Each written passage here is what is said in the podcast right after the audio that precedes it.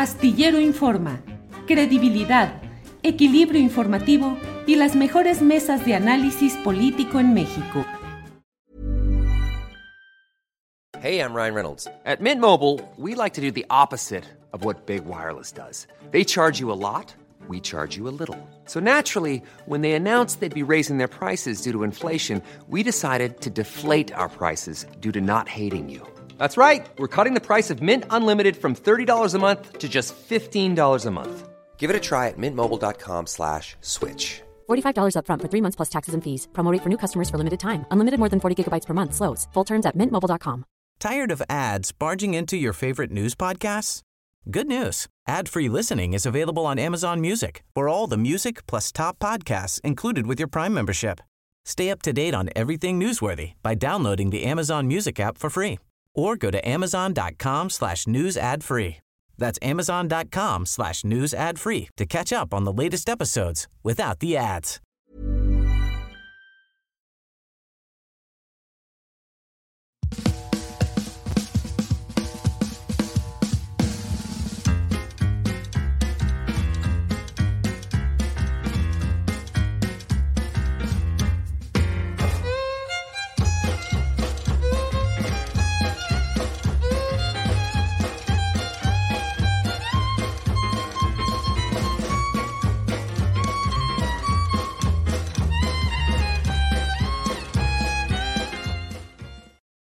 Ya estamos aquí, gracias por acompañarnos. La una de la tarde en punto en Astillero Informa. Gracias por estar en esta transmisión correspondiente al viernes 20 de octubre de 2023. Muchas gracias por acompañarnos y estamos puestos aquí para una emisión en la cual tendremos la muy famosa Mesa del Más Allá. Hoy, está, hoy no estará Horacio Franco, que tuvo un compromiso por el cual oportunamente nos avisó eh, así es que hoy habremos de estar eh, con los compañeros que eh, son Fernando Rivera Calderón, em, Ana Francis Moore y Poncho Gutiérrez. Usted lo conoce, Poncho Gutiérrez, director del Deforma y de SD Pitorreo. Así es que estaremos hoy en la mesa del más allá. Tendremos recomendaciones de fin de semana, hoy con una variante. No habrá exactamente recomendaciones en el caso de Daniel Mesino y Aldo Sánchez, a quienes haré una entrevista al estilo de las que haremos el próximo domingo en la Feria Internacional del Libro en el Zócalo de la Ciudad de México. Bueno, pues vamos avanzando. Muchos saludos. Gracias a todos quienes van llegando desde varias partes del país y del extranjero. Saludos a todos. Gracias por sus comentarios. Y vamos de inmediato con mi compañera Alex Fernanda, que nos tiene información relevante de este día. Alex, buenas tardes. Hola Julio, ¿cómo estás? Feliz viernes. Igualmente, Alex, ya estamos en viernesito. Te iba a decir para descansar el fin de semana, pero no, se nos viene todavía más trabajo para la organización que ya va a toda velocidad de lo que haremos el domingo de 1 a 3 de la tarde y transmitiremos por nuestro canal astillero. Así es que, pues a darle, Alex, ¿qué tenemos hoy? Pues mira, Julio, de los creadores de Yo defiendo al INE llega Yo defiendo al Poder Judicial. Vamos con el post que puso el empresario Claudio X González, por favor. Y dice así, en respaldo al Poder Judicial y en solidaridad con los trabajadores y familias, Unidos se suma al llamado a, a, las movilizaciones convocadas para este domingo 22 de octubre. Marcha Nacional en Defensa del Poder Judicial. 22 de octubre de 2023. Monumento de la Revolución, Zócalo, 11 horas. Y aquí una pregunta a toda la audiencia. ¿A qué personajes de la vida política creen que vamos a ver en esta movilización? Yo nada más quiero recordar que el 23 de febrero de este año, cuando fue la marcha en defensa del INE, así denominada, estuvo presente el empresario Claudio X González y el equipo de Astillero Informa, Juan Manuel Ramírez en cámara, le pudimos hacer una pregunta. Vamos a recordar este momento.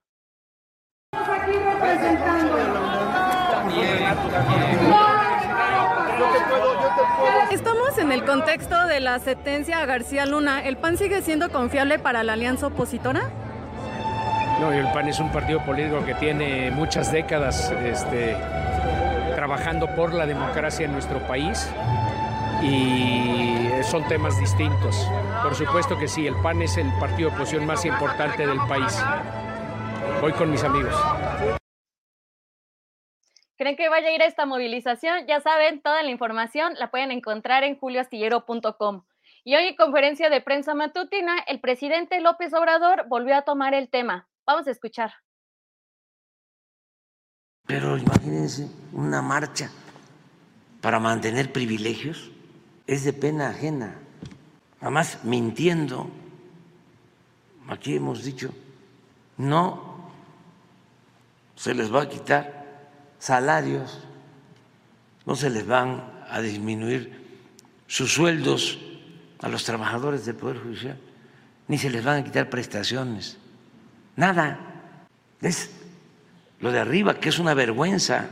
Yo le deseo que les vaya muy bien a los que están en las protestas del Poder Judicial. Nos están tocando vivir tiempos interesantes. ¿Cuándo se había visto una rebelión del Poder Judicial en contra del Ejecutivo en la historia. Nunca. Y eso de la huelga está bien, como diría el filósofo de mi pueblo, el maestro Carlitos. No está bien, pero tampoco está mal, porque así ya no tenemos sorpresa de que dejen en libertad a delincuentes. ¿Cuánto es que van a estar sin hacer nada? Ojalá y tardaran más.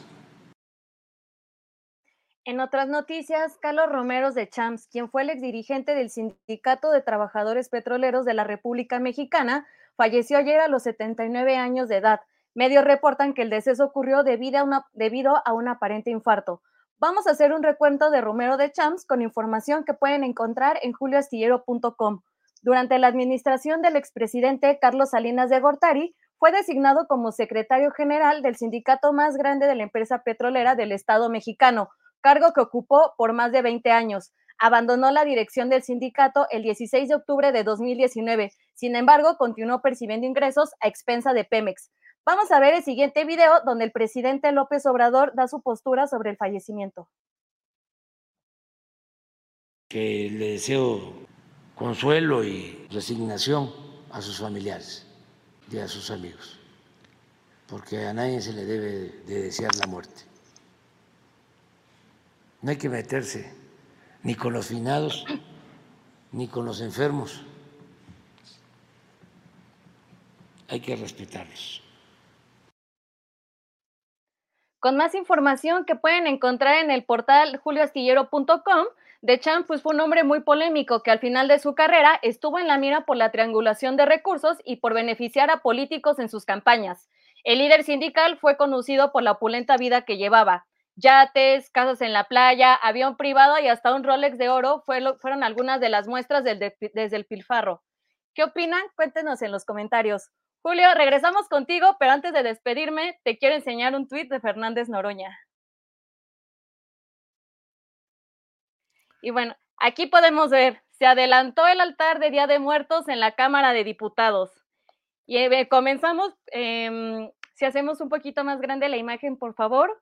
Justicia, Guardería ABC y se puede ver a Margarita Zavala y a Felipe Calderón. La pendejeó, la gelatina no cuaja y está Xochil Galvez. Señora X, X de extorsión, X de explotación, X de inexperta, X de exclusión y X de experimento. Ya huele a pan de muerto. Felipe Calderón, genocida y espurio. Señora X antes, señora X ahora. Julio, ¿qué opinas acerca de este altar?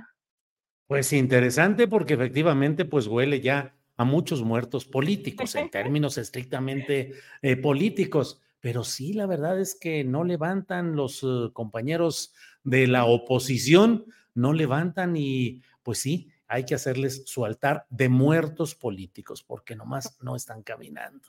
En fin, Alex. Y Julio, ahora sí, para despedirme, solo recordar a la audiencia que hoy el maestro Francisco Cruz va a estar en la FIL Zócalo, en el Foro Salvador Allende, a las 6:30 horas presentando Las Damas del Poder con José Reveles.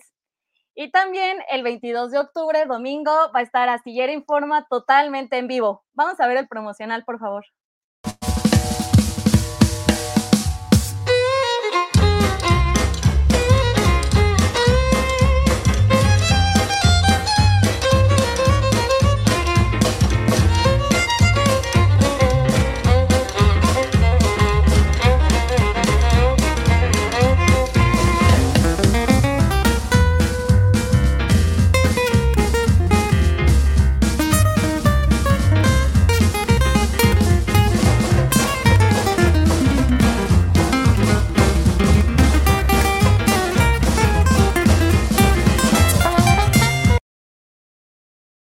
Bueno, pues ahí está, puestos, puestos para la eh, el próximo domingo, el próximo domingo, que hay muchas actividades. Alex Fernanda, a ver cómo acomodamos la información del día, porque está la marcha de los defensores del Poder Judicial de la Federación, están las elecciones en Argentina, con el fantasma de Milei como el personaje que podría ganar al menos en esta primera vuelta. Y ahí está la marcha eh, a favor de Palestina, que es a las 2, 3 de la tarde. Así es que estaremos, está la reunión del presidente de la República, la cumbre de migración en Palenque, Chiapas. Entonces, pues Alex, seguimos adelante y vamos ya con nuestra programación. Así es, Julio. Si quieres, vamos preparando la primera entrevista. Muy bien, Alex, muchas gracias. Gracias. Es la una de la tarde con nueve minutos. Una de la tarde con nueve minutos. Y mire, vamos a, a hacer una entrevista ya en segundos con el consejero electoral del INE, Martín Faz Mora. Le he pedido que podamos platicar sobre un tema que me parece que es eh, de mucha relevancia. ¿Qué ha pasado con las candidaturas independientes? Esas candidaturas que no son dentro del marco de los partidos políticos. Ya se pasó el tiempo para presentar esas solicitudes, quién entró, cuánto interés hay, realmente han funcionado o no. Está con nosotros Martín Faz Mora, consejero electoral del INE, a quien saludo. Martín, buenas tardes. Julio, qué gusto saludarte a ti y también a tu auditorio. Buenas tardes. Gracias, Martín. Martín, pues la idea es eh, preguntarte qué ha pasado con las candidaturas independientes. ¿Creció o decayó el interés ciudadano por esta opción que es por fuera de los partidos políticos y que en otros países ha sido un factor muy importante de oxigenación, de aireamiento de la vida política con la posibilidad de que haya candidaturas que no pasen pues por el control de los partidos políticos. ¿Qué ha pasado en este tema, Martín? Pues mira, a nivel federal, eh, que es lo que te podría yo mm, decir con más particularidad, eh, sí bajó respecto del 2018 a, a, este proceso del 2024. Por ejemplo, en el 2018 87 eh, personas eh, pidieron, eh, intentaron buscar la, presidencia a través de una candidatura independiente, aunque solamente al final cumplieron con los requisitos 48 y solo tres alcanzaron, digamos, el registro, que por cierto, esos tres que alcanzaron el registro no fue por el Instituto Nacional Electoral, sino que fue por el tribunal, que fue el caso del Bronco, que fue el caso de Margarita Zavala y de Armando Ríos Peter. Es decir, estrictamente hablando, ninguno, eh, ninguno de los dos, ni, ella tampoco, eh, alcanzó eh, las firmas necesarias que representan un, 1% del listado nominal.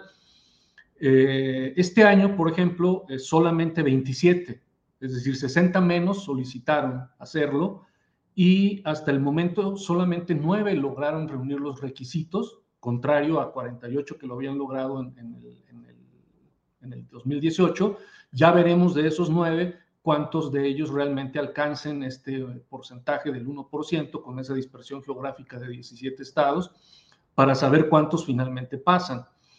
En cuanto a senadurías, en el 18, 56 solicitaron, ahora 66, ahí sí subió a 10 más, pero solo 44 lo alcanzaron en el caso del, del, periodo eh, del proceso electoral pasado, pero ahora solo 6 son los que están realmente buscando el apoyo. Ya veremos cuántos de esos 6 lo logran.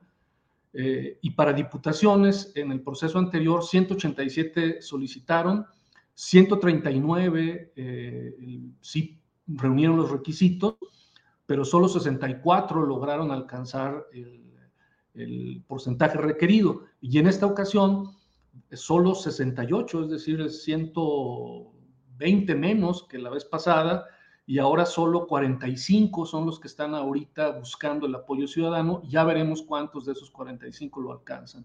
Entonces, si bien en senadurías hubo un poquito más en esta ocasión, notoriamente en el caso de la presidencia y de las diputaciones hubo una baja de aspirantes.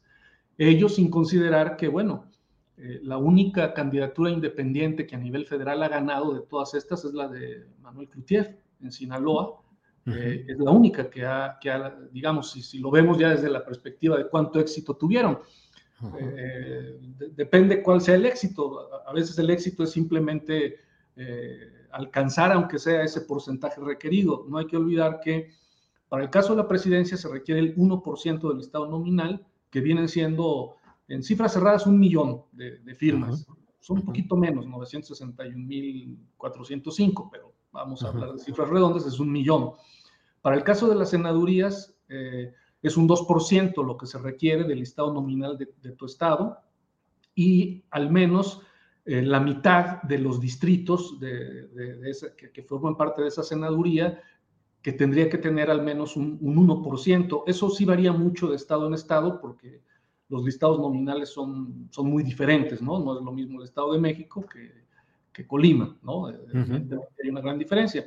Y en el caso, pero, pero en promedio, vamos a decir que el promedio estricto son como 60 mil eh, votos, aunque por ejemplo el Estado de México requiere 253.981, mientras que Colima pues son 11.458. Ahí sí hay una gran, una gran diferencia y en diputaciones necesitas un 2% del listado nominal de tu distrito y al menos en la mitad de las secciones, que también varía mucho el número de secciones que hay en cada lugar, eh, al menos en la mitad de esas secciones tener el 1%. En promedio, por decir una cosa, se necesitan unas 3.200 firmas, aunque también varía mucho, ¿no? Hay distritos en donde requieres 4.200 como los máximos y los mínimos 2.300 aproximadamente. Eso, eso también varía mucho eh, dependiendo del, del listado. Todo depende del listado nominal.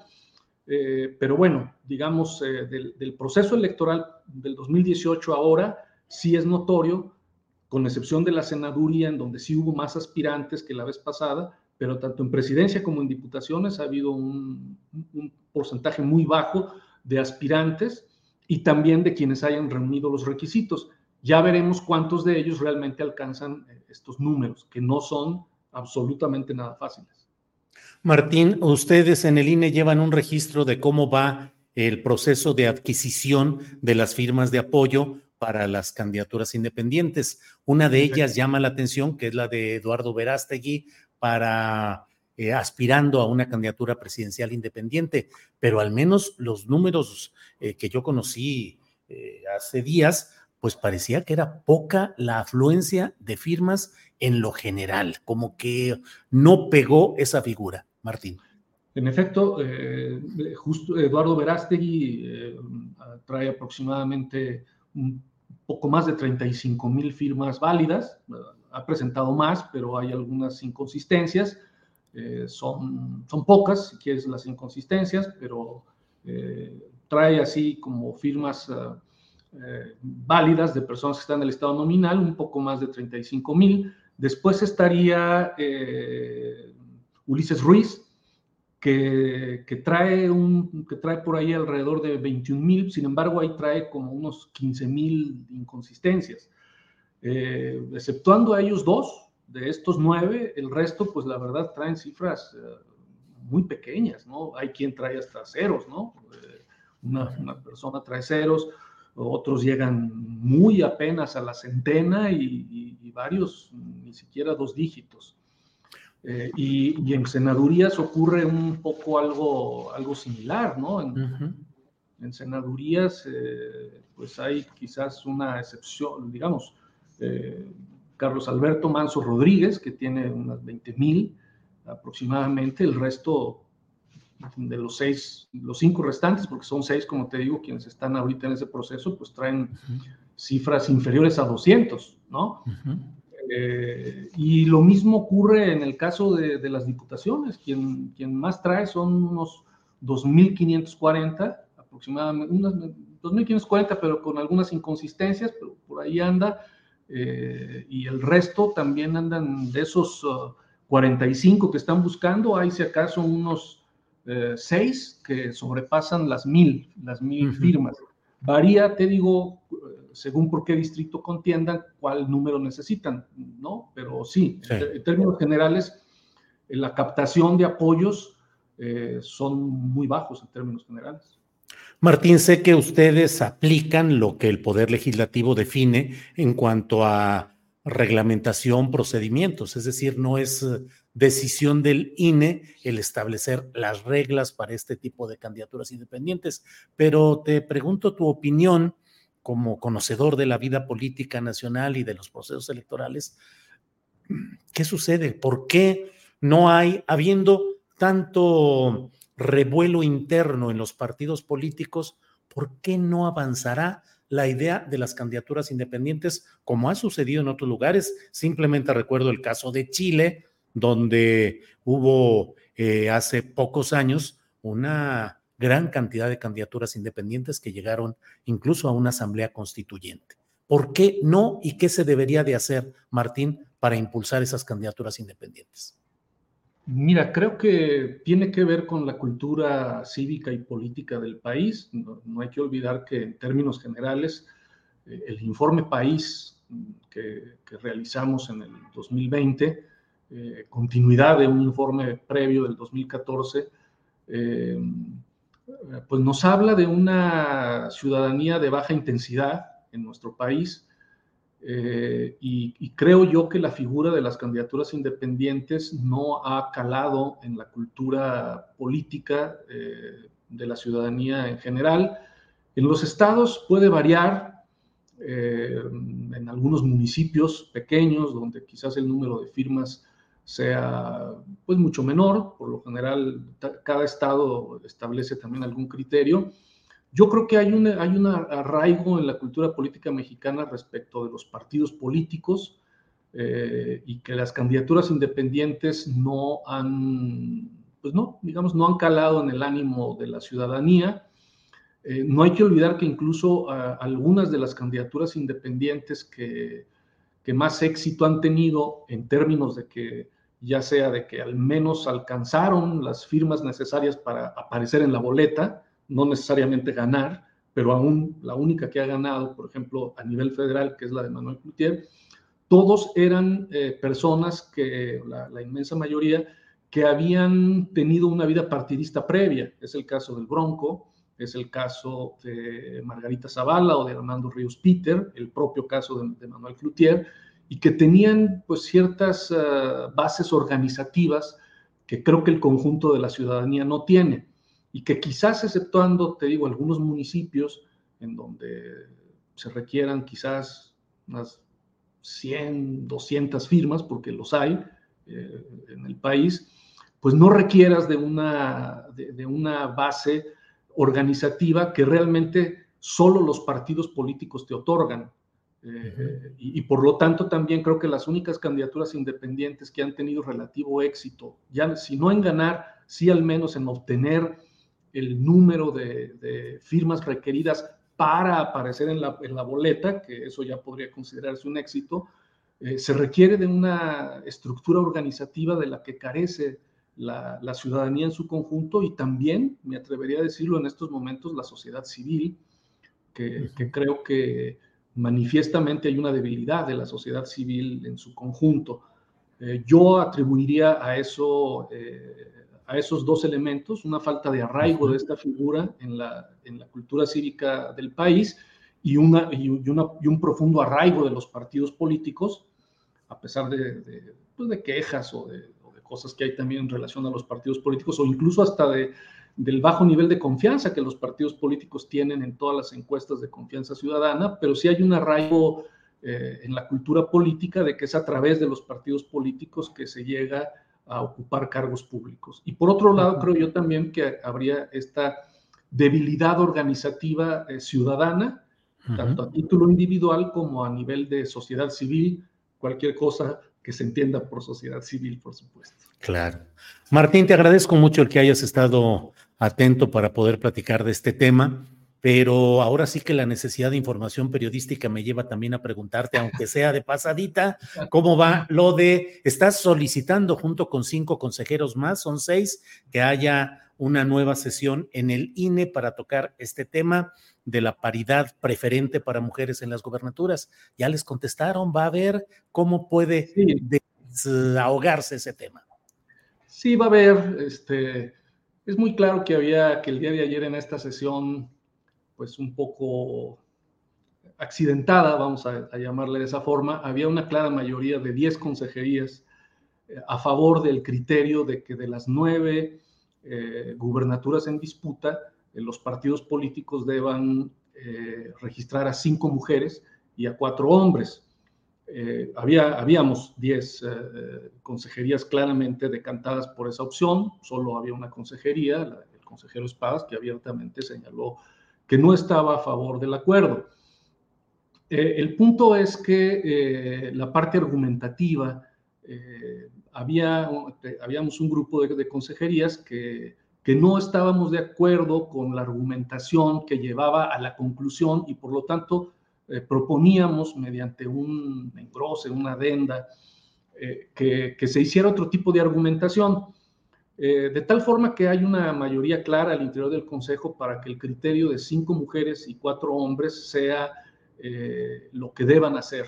Sin embargo, ahí creo que hubo una, pues entre una confusión y, una conducción no muy adecuada, porque de hecho, pues la verdad es que eh, desde mi punto de vista, eh, se debió de haber votado cuatro elementos que se habían excluido de la votación en lo general. Pero bueno, el punto es que se dio por terminada la sesión sin, dar oportunidad a votar esos criterios, que eran justamente los criterios donde había una coincidencia amplia, 10, 10 a 1, y, es seguro que, ese sea el criterio que prevalezca. Eh, hemos solicitado que se convoque una sesión eh, urgente para resolver el tema, que yo creo que realizaremos en, en los próximos días. A partir de esta solicitud, la presidencia tiene 48 horas para convocar, eh, no para realizar la sesión, sino 48 horas. Entonces estamos viendo un asunto de agendas que son complicadas, las agendas de las consejerías, pero eh, en los primeros días de la próxima semana, a más tardar, se realizará esta sesión en la que yo, pues, no, no, no, no, porque sea yo profeta ni mucho menos o, o adivino, pero es claro que hay una mayoría de 10 consejerías que eh, estamos a favor de que en las nueve gubernaturas los partidos postulen a cinco mujeres y a cuatro hombres para ir avanzando en el tema de paridad. Bien, Martín, eh, ¿puede alegarse que la votación que se realizó constituye ya un caso cerrado, una cosa juzgada y que jurídicamente no puedan revertir esa votación? No, no, no, no. No, en, forma alguna. O sea, es decir, sube otro proyecto, lo más probable es que el, proyecto que suba venga con, con esas argumentaciones que, ayer no se alcanzaron a votar. Eh, y, bueno, probablemente haya una votación diferenciada respecto de los argumentos, pero no del criterio, no del criterio de que sean cinco mujeres y cuatro hombres. Eh, no, no hay, no hay forma en que se diga esto ya está agotado y no se puede volver. No, no. Sí. Martín, en el dictamen que puede salir adelante en la próxima sesión, se insiste en el punto de que esas candidaturas para mujeres sean donde los partidos tengan una alta competitividad, es decir, que no sean de relleno. ¿Se mantiene eso? Sí, aunque, aunque es un poco más genérica, nada, lo, que se establece realmente nada más es que no se pongan las candidaturas de un solo género en los de menos competitividad. O sea, no están, no están obligados a ponerlos eh, eh, necesariamente eh, en, la más alta competitividad. Es decir, los partidos tienen, van a tener libertad de, decir en dónde, en, dónde van mujeres y pues la única restricción que van a tener es que no se pueden colocar a las candidaturas de un género en los de más baja competitividad. No es tan, no es tan restrictivo, realmente eh, ellos eh, pueden, pueden eh, hacer un, vamos a decirlo así, aunque la palabra pueda sonar fea, tienen juego, pues dicho, tanto en decir en qué entidades van a ser las candidaturas de mujeres y, tienen juego, pues, para que en algunos sean de alta competitividad, en otras de, otra competitividad media o baja, pero lo que no pueden hacer es colocar a un género en la baja competitividad. Eso sí, es la única restricción, no es tampoco una restricción, eh, digamos, no, les estamos de otra forma sería decirles, pues ya pon en tal lugar a esta persona. Y, no, no tienen, tienen un nivel de, de, sí, de discrecionalidad, dicho de esa forma, con esos límites de que sean cinco mujeres y de que no se coloquen en las de baja competitividad los de un género. Entonces tienen amplitud, ¿no? A, pesar de las resistencias, porque pues, otra cosa que fue notoria el día de ayer, pues es que a los partidos no les, eh, no les gusta la idea, ¿no? Sí. Martín, como siempre, muchas gracias por tu amabilidad. Eh, digo en presencia del propio Martín Faz, porque luego aquí en el chat hay comentarios diversos, que Martín Faz eh, viene de una lucha social desde la sociedad civil eh, y además es un consejero que él sí se bajó originalmente sus propios ingresos desde el principio. Así es que, Martín Faz, muchas gracias. Seguimos en contacto. Hasta luego. Gracias. Bien, viernes 20 de octubre, estamos aquí con esta información y mire, vamos de inmediato a a, una, a nuestra, hoy vamos a poner, adelantar la sección de María Hahnemann, que ya está por aquí, María Hahnemann. Julio, hola, tercer viernes de octubre y me voy de volada, pues les tengo una entrevista muy entretenida. La Orquesta Filarmónica de la Ciudad de México cumple 45 años y lo festeja este fin interpretando la Sinfonía número 8 de Anton Bruckner bajo la dirección de Scott Yu. Sala Silvestre Revueltas Oficial CCOY del Centro Cultural Olinio Lisli, sábado 21, 6 de la tarde, domingo 22, 12 y media del día. Y hoy viernes el pianista Rashid Bernal se presenta a Orquesta Sinfónica de Michoacán bajo la batuta del maestro Dimec en el Teatro Melchor Ocampo a las 8 y media de la noche donde interpretarán el concierto número 2 de Sergei Rachmaninoff. Y pues la Orquesta Sinfónica de Minería anda de gala, pues desde ayer andan de gira por Estados Unidos. Esta gira comprenderá siete conciertos y actividades educativas en California, Missouri, Iowa, Michigan y Florida. Bajo la batuta del maestro Carlos Miguel Prieto, la orquesta presentará un atractivo repertorio musical mexicano para que nos cuenten sobre esta gira. Tenemos una entrevista grabada con la maestra percusionista Gabriela Jiménez. Maestra Gaby, qué gustazo tenerla en este espacio. Ah, igualmente, muchas gracias. Yo estoy más que feliz siempre, ya sabes, todo lo que significa poder compartir pues los aprendizajes, las experiencias y todo lo que significa estar en el mundo de la música es maravilloso y, y pues siempre quiero compartir esa, esa emoción, ¿no? De, más bien son muchas emociones juntas y es algo que, que pues creo que los seres humanos eh, justo podemos compartir esta comunicación mediante la música, ¿no? De emociones, de sentimientos, de experiencias y de ideas, etcétera, etcétera. Maestra, primero que nada, muchas gracias por todos esos conciertos que nos hace disfrutar mucho la música. Gracias por su talento y su pasión. Y ahora sí, se nos van de gira con Minería por sus 45 años. Cuéntenos de esta gira, ¿a dónde van?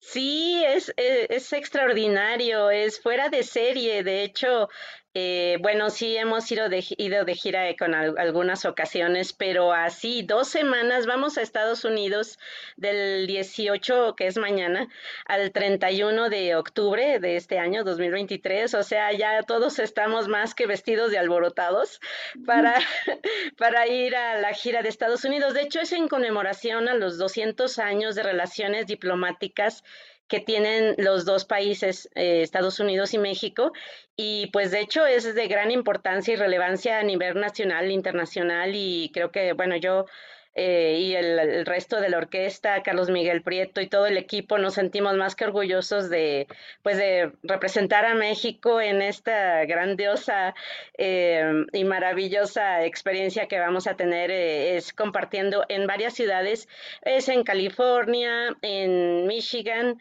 en Florida, eh, bueno, son en Iowa y eh, pues son, son varias, eh, varias, varias salas de conciertos.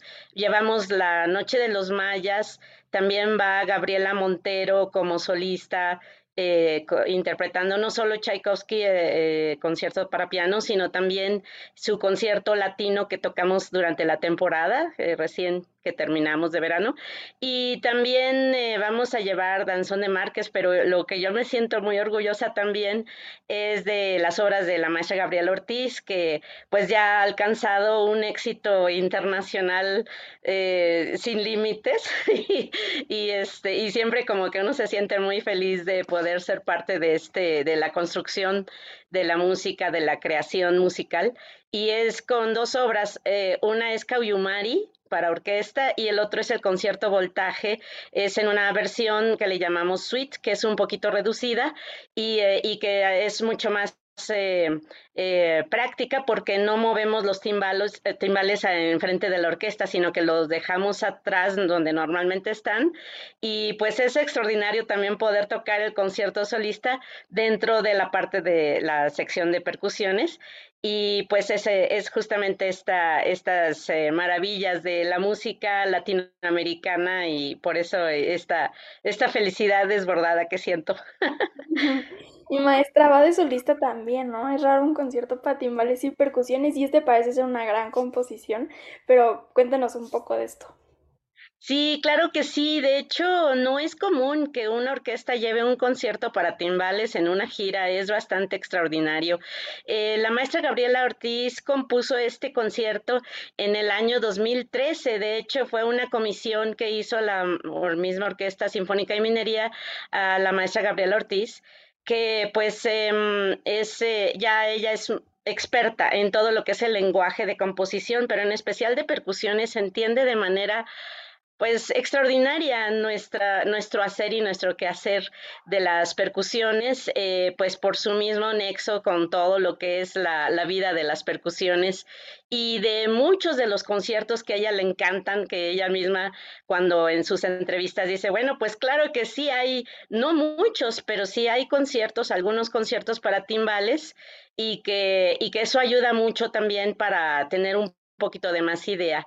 El detalle fue que en aquel año de 2013, bueno, un poquito previo a la, un año antes, a la, a la, al estreno en 2013 en el verano, fue que nos juntamos, las damos clase en la ahora Facultad de Música, entonces Escuela Nacional de Música de la UNAM, y, eh, y, pues ya con la comisión, pues vamos a hacer, ¿qué hacemos? No, bueno, pues vamos a, a, crear, ¿qué? ¿Cuántos timbales? ¿Cuatro? Ah, mejor en cinco, porque eso da muchas más posibilidades, eh, sobre todo melódicas al instrumento.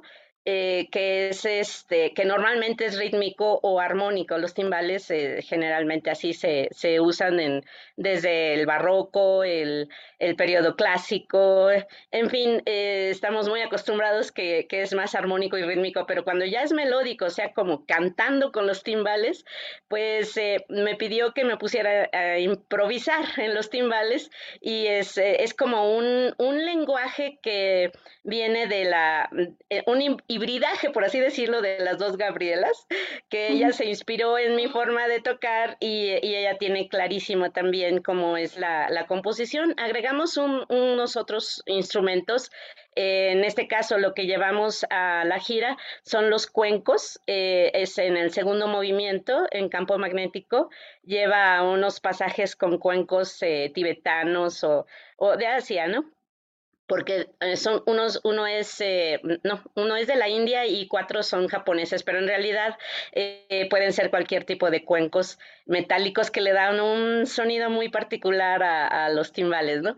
Y pues siguiendo con, con, la misma composición, eh, eh, pues lleva el nombre que le puso, es genial, el concierto voltaje, eh, lleva toda la energía que te puedas imaginar y de hecho termino exhausta, pero más que feliz, ¿no? Entonces, sí, este concierto ya lo hemos tocado varias veces, tanto con la Orquesta Sinfónica de Minería, pero también lo he tocado en otras ocasiones con otras orquestas en México y en Estados Unidos también. Y el maestro Carlos Miguel Prieto también tiene un excelente em, forma de pensar, su, su forma de, de, estudiar la música, de conocerla y de interpretarla al frente de la orquesta, sí, tiene un, un entendimiento total y eso es algo que siempre agradecemos mucho los músicos de, de la orquesta, ¿no? Y maestra, además siempre lo vemos muy activa y pues después de esta gira, ¿qué más hay para usted? Pues mira, eh, yo eh, te puedo decir que justamente me gusta mucho pues estar tanto en la orquesta eh, como timbalista de orquesta, que, que bueno, no sé, muchas personas me dicen, ¿y cómo es que elegiste el instrumento? La verdad es que yo siento que el instrumento nos elige a nosotros. Y por otro lado, Em, eh, pues también recientemente, el 29 de septiembre, eh, estrené en México un concierto del maestro Yuri Chuguyev, que es timbalista de Málaga, también es compositor, director de orquesta, también eh, es escritor y, empresario y también es diplomático. En fin, él escribió este concierto que se llama Concierto por la Paz Mundial y por primera vez se tocó en México, entonces se, sumó eh, al proyecto 100 Ciudades por la Paz, la ciudad de Durango. Estamos esperando en que también ya lo promoví para que en varias ciudades en México se toquen, incluyendo que también eh, venga el mismo maestro Yuri Chuguyev a, a dirigirlo, ¿no? Eso sería más que genial. Y este, eh, bueno, eso están en puerta, no tengo todavía fechas.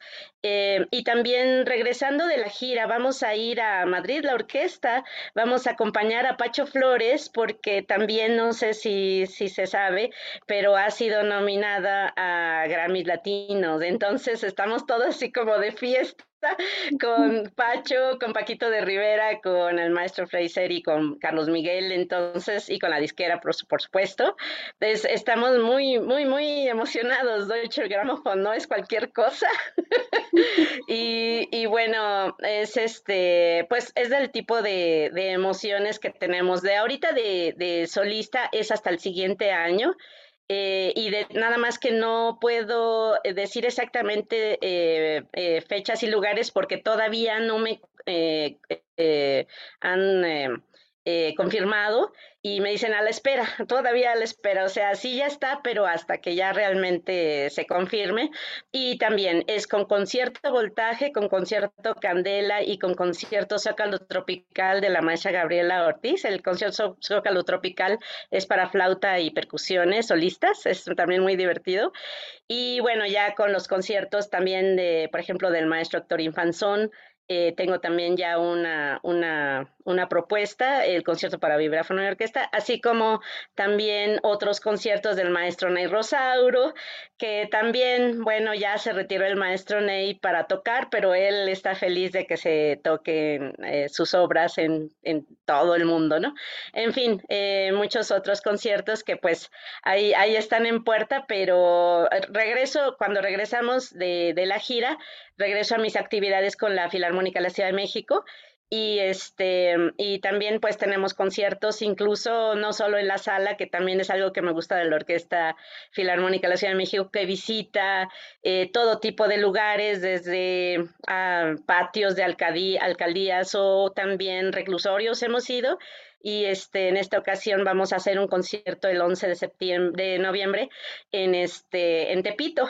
es entrada libre, obviamente. Cuando son al aire libre es algo genial que la gente se puede acercar a las orquestas cuando es al aire libre y eh, muchas veces la gente no pues no acostumbra o no sabe dónde o, simplemente pues no le nace ir a una sala de conciertos, pero entonces es un, excelente momento para acercarnos los músicos de orquesta a, pues a todos los públicos posibles, ¿no?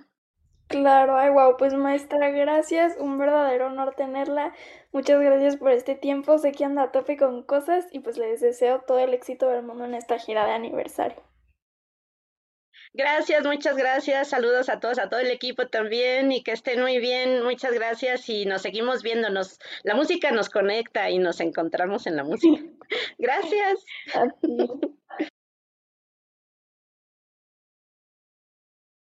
Y ya me les voy y los invito a seguirme en las redes. Me encuentran en Facebook, Instagram, Twitter, YouTube, Spotify, TikTok como María Jane Mambera. Y como siempre les deseo un musical y feliz fin de semana. Y si tienes un sueño, no te rindas. Bien, pues muchas gracias a María Hahnemann por esta interesante entrevista y vamos enseguida a, pues a un experimento que estamos haciendo, porque el próximo domingo en el Zócalo, en la Feria Internacional del Libro, vamos a hacer un ejercicio parecido al que hoy he invitado a los compañeros de las recomendaciones de fin de semana y estarán hoy Aldo Sánchez, curador, Daniel Mesino, eh, que nos hace, es editor y es eh, crítico de literatura. Vamos a hacer estas entrevistitas que son seis, siete preguntas, cronómetro en mano, con, em, con duración de un minuto la respuesta que pedimos a cada uno de ellos. Así es que vamos a hacer este experimento y está con nosotros justamente Aldo Sánchez, curador. Aldo, buenas tardes. Hola, querido Julio, muy bien, muy contento, entusiasmado con este experimento. Bueno, pues vamos a entrarle. Mira, yo tengo aquí el tal temporizador, veo, pongo el, lo, lo activo, eh, tardamos un minuto más o menos y te aviso o te lo pongo aquí para que vayas viendo y ya te digo. Bueno, entonces vamos a empezar a ver cómo a ver cómo nos sale este experimento en el que no habrá recomendación porque queremos ver un poco del perfil de cada cual de ustedes. Aldo Sánchez, curador. ¿Quién eres? ¿Cómo te defines? Ah, pues como una persona que le gusta nadar a contracorriente por principio de cuentas, todas las convenciones están hechas para romperse, ¿no? A mí me gusta llevar la contra, por eso, este, digamos, Pelo Suelto de Gloria Trevi es una canción que me define. Y bueno, pues un hombre interesado en todas las manifestaciones artísticas, en la literatura, en el cine, eh, por supuesto en, en las artes visuales, y que estoy en este mundo para gozar esta vida. Así es como me defino. ¿Cómo surgió tu interés por las cuestiones culturales? Pues ahí sí es el lugar común, pero desde pequeño yo sabía que quería trabajar en un museo. Ahora ya lo cumplí, ya está palomeadísimo y, y ahora este, pues hay otros intereses, ¿no? Em, pero siempre eh, yo vengo de una familia donde el arte está presente, pues mi tío era Renato Leduc, por ejemplo, este, pues mis padres siempre han sido muy eh, lectores, eh, siempre me llevaron a museos, admiradores de pues de grandes directores como Fellini, por ejemplo, ¿no? Como este, eh, actores como Mastroiannis, como Sofía, Loren. Entonces, pues siempre estuve rodeado de, libros, de películas, de museos, este, y de gente interesante, ¿no? Entonces, pues mi aproximación al arte es desde pequeño. Bien, Aldo, em, primero, ¿eres un hombre culto? Primera pregunta y enseguida preguntarte, ¿es un lujo en esta sociedad y en este momento ser un hombre culto? Este, mm, sí, sí, sí, soy un hombre eh, culto, sobre todo porque considero que tengo esa eh, gran, gran habilidad o gran gusto por una cultura amplísima, ¿no? Carlos Monsiváis, pues decía que eh, lo que ahora se considera alta cultura, pues en su momento fue baja cultura. Yo estoy interesado en ambas desde siempre, ¿no? Y por eso, en ese nadar contracorriente, pues a mí eh, tengo mucha aversión a la academia, porque la academia pues es muy limitada y, bueno, entonces me gustan esos cultismos populares que, fomentan Monsiváis o Severo Sarduy, por ejemplo, ¿no?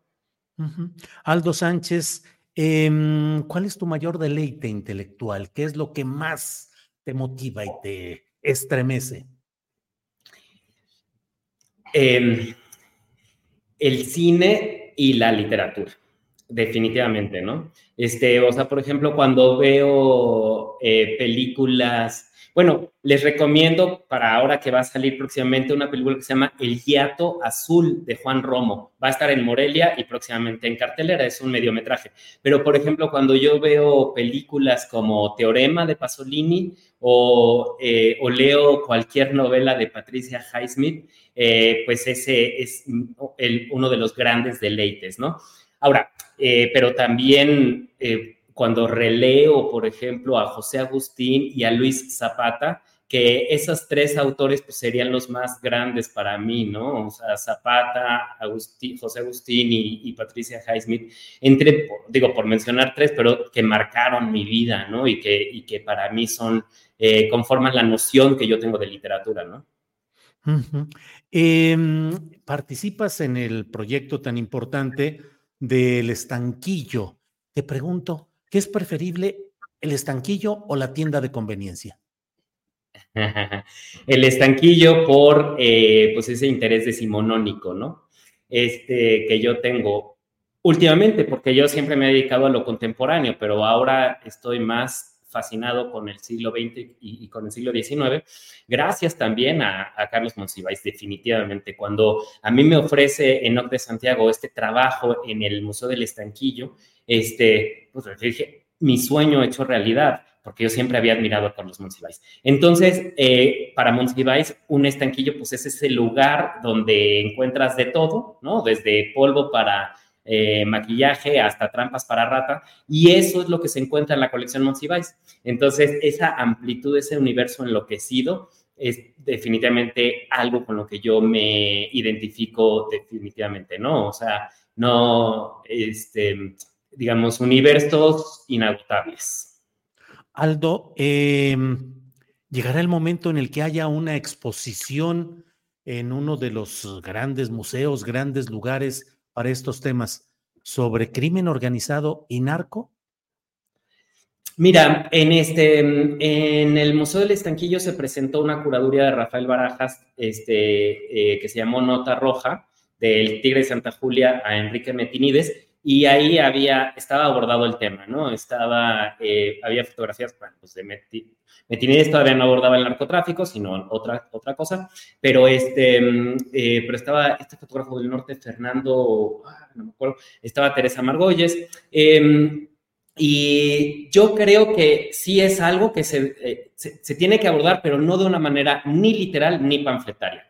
El arte siempre tiene que ser arte, y, este, y obras que aborden este tema, está bien, pero no cuando se convierte en una cuestión sensacionalista o pues demasiado literal, ¿no? Entonces, este, sí eh, creo que sería algo necesario. En 2009, en la Bienal de Venecia, eh, Teresa Margolles presentó de qué otra cosa podemos hablar, abordando el tema de la violencia y el narcotráfico, y el resultado, pues, fue que el encargado de cultura, pues, este, lo despidieron, ¿no? Por ejemplo, de relaciones exteriores.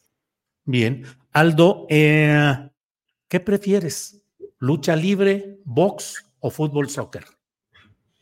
No, eh, lucha libre, eh, definitivamente. Pero digo, me quedo con los tres, pero lucha libre, definitivamente. Creo que combina esos elementos que, que, que son tan interesantes entre la catarsis Em, ¿no? La relación entre público e ídolo, em, esa cuestión de, em, democracia, porque sobre todo a partir de los finales de los 80, la lucha libre que era de, clase popular, de clase baja, empieza a ser una cuestión más chic y empiezan a ir pues los políticos y los este, intelectuales y las celebridades entonces es un espacio democrático y es una cuestión de teatral que a mí me, interesa mucho y es un deporte espectáculo. Entonces tiene todos estos elementos que además, acompañados de las cervezas que te venden en cada función, pues es un este, momento ideal, ¿no?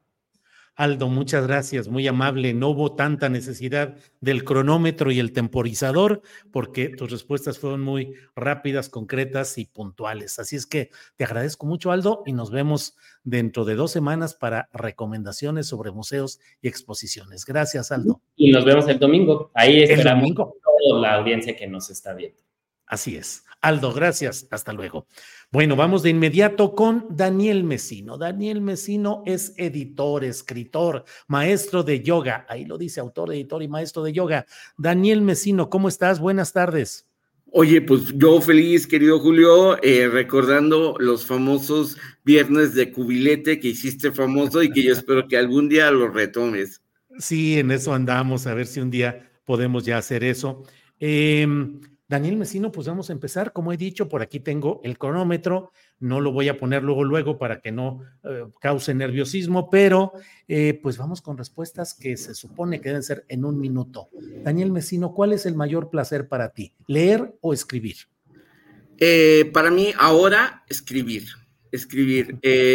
yo de repente veo que un consejo que me dio un autor que me marcó es que uno lee, lee, lee, lee, como si estuviera tirando un arco a punto de lanzar la flecha y cuando ya no puedes, lo sueltas. Entonces yo estoy, disfruto mucho leer, pero escribir me alucina. Daniel Mesino, sé que has estado muy metido en el estudio específico de lo que es la edición. Te pregunto, ¿qué es ser, perdón, de la redacción, de la confección, de la escritura? ¿Qué es lo más difícil la hora de escribir? Yo creo que lo más difícil es conectar con las audiencias, con los lectores. Realmente el papel de un editor es eh, lograr que las creaciones de autores de diversas índoles puedan llegar a conectar con esos lectores, ¿no? Eh, evidentemente los lectores, pero los autores tienen una idea que, y por eso se les publica o se les busca publicar, pero realmente el trabajo del editor es llevar el manuscrito a la mayor cantidad de lectores posibles. Eso es lo que yo definiría hoy como ser editor.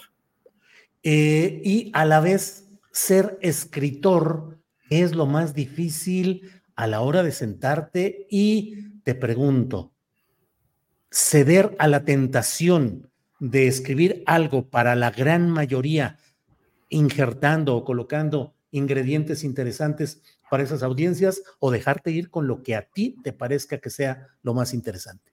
Ah, esa es una pregunta un poco compleja, ¿no? Porque eh, dicen que los peores eh, escritores son los editores porque somos muy, eh, nos exigimos mucho, ¿no? y somos muy críticos, pero hablando, por ejemplo, de la lucha libre, si hay rudos y técnicos, yo, igual que en mi práctica de yoga, me defino como un rudo, es decir, me dejo ir por primero por los sentimientos, por las emociones, que es donde caracterizas, y luego ya empiezas a hacer la lectura, que es el proceso y la revisión, que es donde surge la magia de escribir. Entonces, eh, yo primero, como rudo, vámonos, sin técnica. sin técnica. Daniel, em, ¿ortografía? ¿Sí o no? Sí, sí, la ortografía para mí es la manera en que las palabras se conforman de tal manera que sea claro, que no interfiera demasiado en el proceso de lectura eh, de una obra entre los eh, lectores, vaya. Es decir, que que no se detenga, no se distraiga por erratas, por faltas de ortografía y que se vaya con la intención del, del, eh, del autor, ¿no? Que no se pierda en ese tipo de correcciones. Por eso es importante cuidar también la ortografía. Em, pluma, máquina de escribir o computadora. Mi proceso es el siguiente. Primero lo pienso, la idea que voy a escribir, luego tomo notas. Es muy, es muy interesante el proceso cuando tú escribes y tomas nota eh, a, mano, porque el proceso cognitivo es distinto al escribir en computadora. Ya que tengo todas las ideas, siempre acabo con una libreta que llevo a todos lados y apunto lo que voy viendo y observando y, lo, que, lo que surge. Luego llego a la a, casa, casa, casa de todos, todos bienvenidos, y entonces eh, paso lo que escribo en la libreta a computadora y ahí surge ya la magia de la novela y te lleva por otros lados. Y luego la relectura. Pero sí, ese es el proceso que yo sigo. Daniel, maestro de yoga, ¿cómo tener calma y serenidad en estos momentos? Sabes que yo comencé a practicar yoga porque yo era director de una revista de bienes raíces, medio impreso, entonces era tiro por viaje que hacíamos una, una revista y un periódico. Entonces, los, la época de cierre nunca faltaba el comercial que decía, el, oye, fíjate que ya sé que ya cerraste la edición, pero tenemos un anuncio publicitario. Tú dices si lo metemos o lo sacamos, ¿no? Entonces, obvio, lo teníamos que meter porque de eso vivía la revista y teníamos que reformar todo y terminaba entregando los archivos una o dos de la mañana en los talleres de Iztapalapa y así, eh, y entonces fue, o sea, los cierres eran como una montaña rusa de emociones y yo festejaba eh, que ya había terminado con una gran botella de vino, este, un corte de carne en el mejor restaurante y llegué un momento a pesar como 100 kilos y yo dije, ¿sabes qué? No, o sea, sanamente no puedo seguir así porque voy a terminar siendo alcohólico, este, con sobrepeso y enfermedades. Y entonces decidí comenzar a practicar yoga y eso me equilibró brutalmente. Y desde entonces dije, no lo dejo. Daniel, pues muchas gracias Daniel por esta oportunidad de platicar a bote pronto, muy rápidamente con estas preguntas con rápidas respuestas. Lo hiciste siempre en el tiempo eh, sin llegar al minuto, excepto esta última, pero todo camina adecuadamente. Daniel, muchas gracias. Gracias por todo y nos vemos pronto. Nos vemos pronto y luego yo les voy a, contar eh, una nueva faceta para el próximo año. Eh, pues se las voy a adelantar allá, a los que vayan a la Feria del Zócalo, les voy a contar mi nueva faceta que tiene, que es un proyecto inspirado en, en mucho de lo que vemos de la realidad. A ver qué Daniel. Ahí va a estar Daniel Mesino el próximo domingo en la Feria del Zócalo. Va a llevar una treintena de libros de editoriales sobre novedades editoriales que va a regalar y va a estar también su libro eh, Buenos días Abril, que ha sido traducido ya a varios idiomas. Así es que ahí nos veremos, Daniel. Gracias y nos vemos por allá. Así es. Gracias. Hasta pronto. Gracias. Es la una de la tarde con 59 minutos. Uno de la, una de la tarde con 59 minutos. Mire, hay comentarios de todo. Excelente viernes sin tantos jaloneos políticos, dice Isabel Elizondo. Eh, pues sí, eh, muchas gracias. Eh, qué padre escuchar a Daniel, dice María Inés Méndez Temis. Em, sí, sí, sí, realmente Daniel Mesino es una gran persona y es un gran eh, escritor. Gracias, Daniel Mesino, dice Marco Antonio Cruz. Muchas gracias. bueno, pues ya son las dos de la tarde. ¿Qué les parece si ponemos una pequeñita cortinilla de presentación y regresamos ya con la mesa del más allá? Vamos y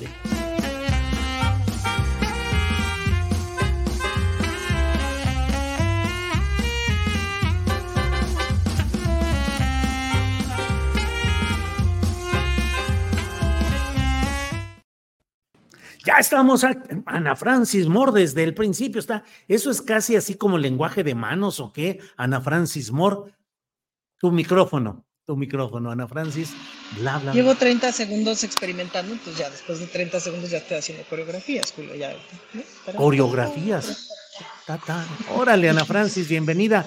Fernando Rivera Calderón está en un ojo de pescado. Fernando Rivera Calderón, ¿qué estás haciendo ahí? Pues fíjate que justo me encontré un, lente que tenía aquí perdido y decidí aplicarlo pues para cambiar un poco la perspectiva, porque todo depende del lente con el que uno mira las cosas, Julio. Dale, no, ahora sí estamos muy filosóficos.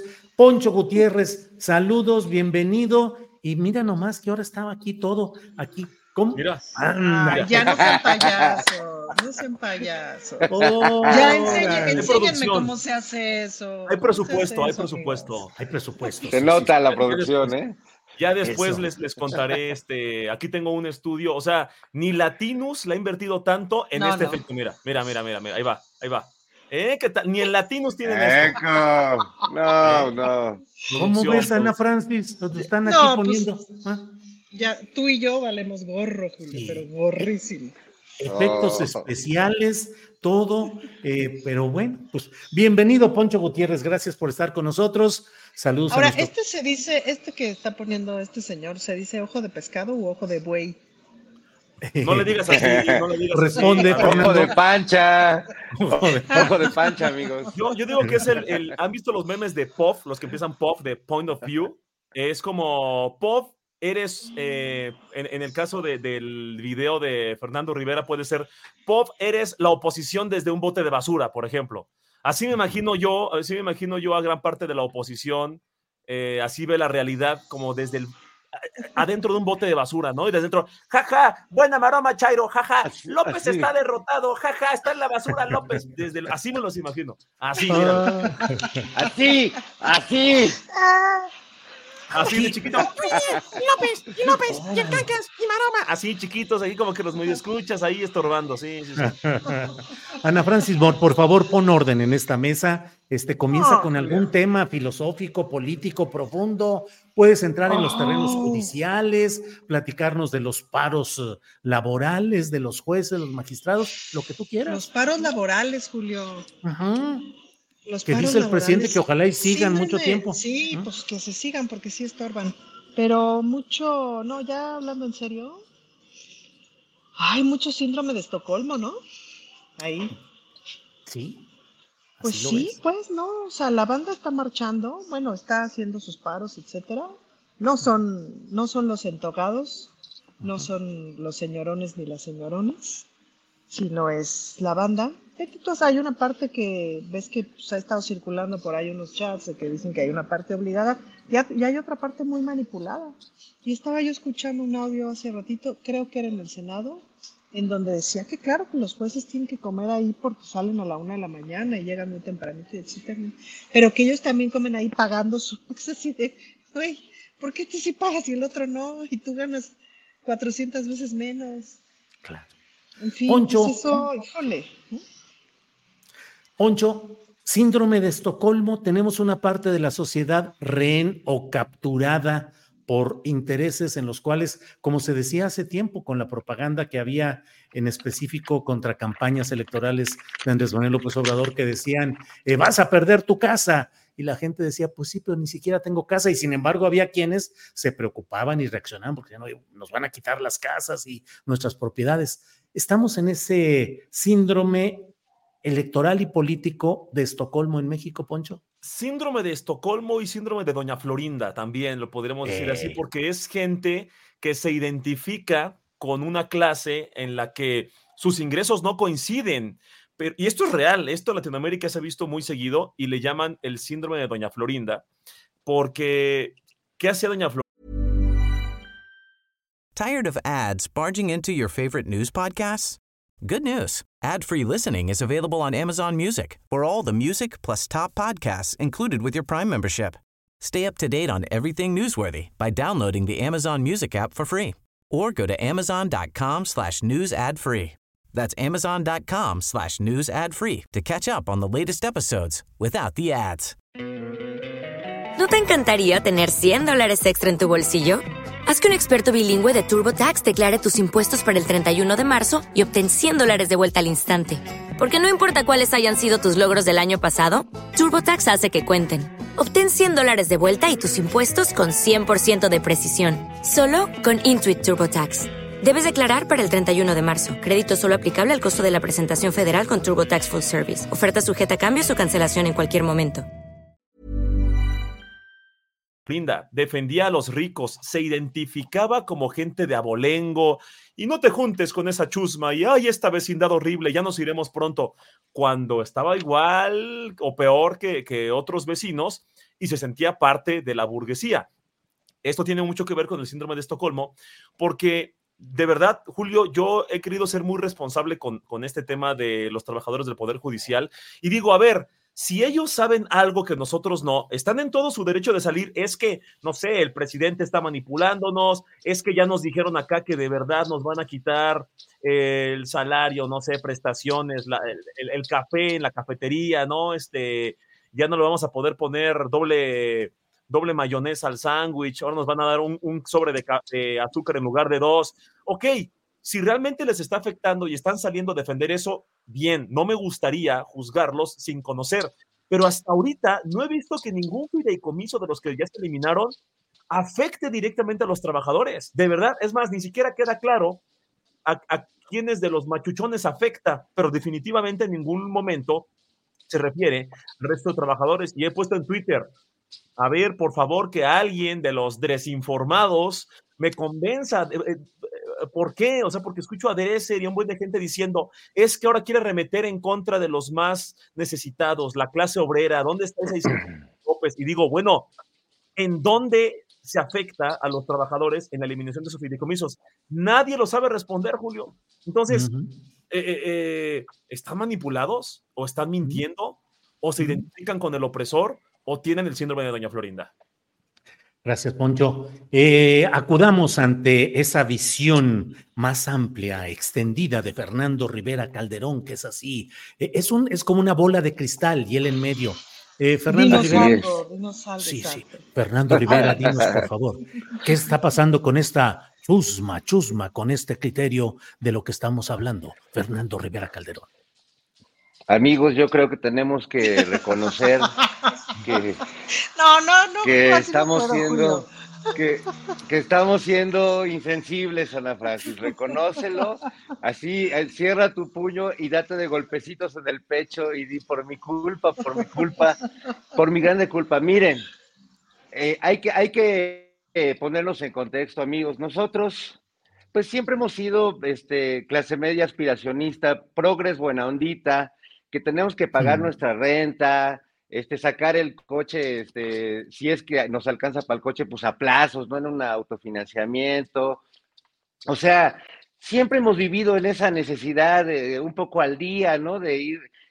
Eh, entonces nos cuesta trabajo entender que para esta gente, pues sí es difícil bajar a la pobreza donde nosotros vivimos naturalmente. O sea, ellos están acostumbrados a, pues, o sea, nacieron en, en sábanas de seda, en pañales de seda, o sea, están acostumbrados a comer bien siempre. Eh, o sea, dice el presidente que salgan a marchar a ver si toman el sol. Por favor, o sea, por eso ellos tienen sus camas de bronceado, o sea, en sus spas, no necesitan salir a la calle a tomar el sol. Entonces, nos cuesta trabajo, pero estamos siendo insensibles, Julio, porque, porque uno como sea, a uno que le bajen el sueldo, se lo quiten, que te explote tu jefe, pues es lo de todos los días. Pero ellos están acostumbrados a lo bueno y piensa en ellos, Julio, o sea, que te quiten lo bueno no debe ser fácil. Yo, yo, yo he pensado mucho en ellos y desde esta bola de cristal, que es como el testículo de un ministro, les digo, piensen en ellos, por favor. Ah, caray, ya me, me, quedé un poco ¿Por qué, impactado. ¿Por qué no se hace pensar este señor por, en los testículos sí, de ¿por qué testículos ya de se ministro? Metió esa de cabeza. Sí, sí. Explícate, no se Fernando imagina que es, porque en realidad estoy transmitiendo, Julio, desde el testículo de un ministro de la Suprema Corte que eh, se encuentra, como verás, sumamente inflamado, eh, porque están molestos, Julio. Perdón, perdón a la audiencia, pero justo estoy Esto es llevar a otro desde este nivel, lugar. esto es llevar a Sí. otro nivel narrativas como la de querida encogía a los niños.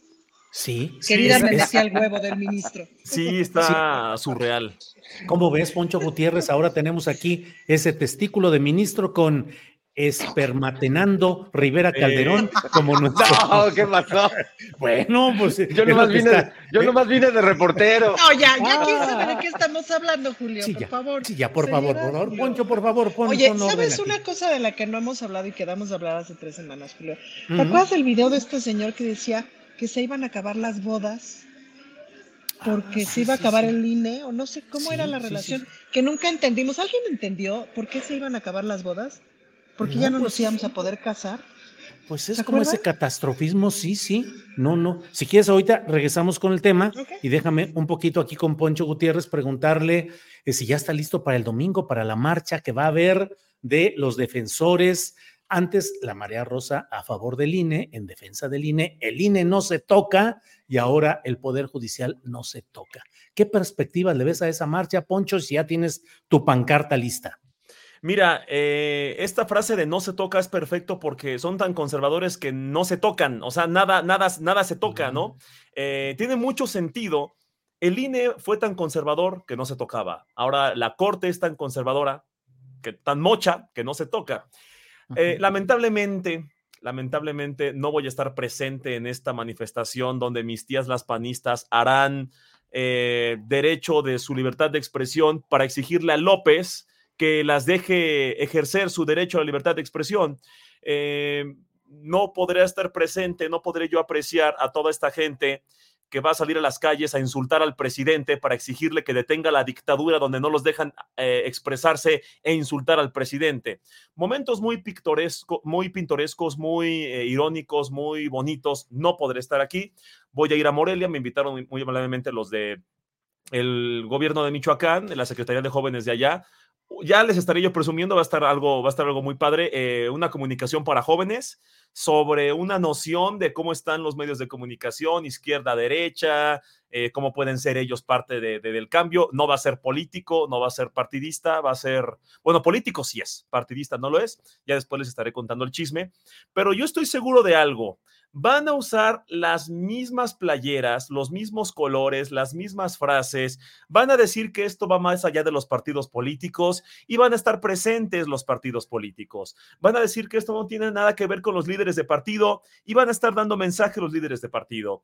Van a decir que no, no es en contra de ningún partido político y todo va a ser fuera morena. Van a decir que de nada sirve votar porque todos los políticos son iguales, pero te van a decir que no votes por Morena. Son estas consignas contradictorias, ¿no? De que López eh, quiere desaparecer el Estado laico, pero viva Cristo Rey. Son estas cosas que nos regalan frena, las marchas del INE, eh, no sé qué, no se toca, todo esto. Una más de las muchas que ha habido. Y por ahí estaban diciendo que era, la oposición no decía que era patético que el presidente politizara con, con la corte, con los poderes autónomos, que, que no se metiera con eso para hacer su populismo ¿No está Xochitl metida en estas campañas ahora defendiendo al independiente Poder Judicial, dándole la razón al presidente y no solo eso, no solo lo ayuda en eso, porque AMLO asegura que la, eh, corte está llena de gente de los políticos del pasado y va Xochitl a defenderlos, dándole la razón al presidente, pero no solo eso. ¿Dónde están los que decían que no se debía eh, partidizar, hacer populismo y hacer política con los poderes independientes. O sea, si está bien que Xochitl se ponga la playera de la corte, no se toca con los ciudadanos independientes de ningún partido político y que vaya una senadora del PAN que está buscando la presidencia, ahí no pasa nada, ¿verdad? Te digo, es necesario que sean hipócritas. No están a gusto si no se contradicen. No, no, no se sienten bien, dicen, estoy fallando, no me he contradicho lo suficiente contradicho o contradecido. Ahorita buscamos para no ser yo el ridículo. Eh, contradicho.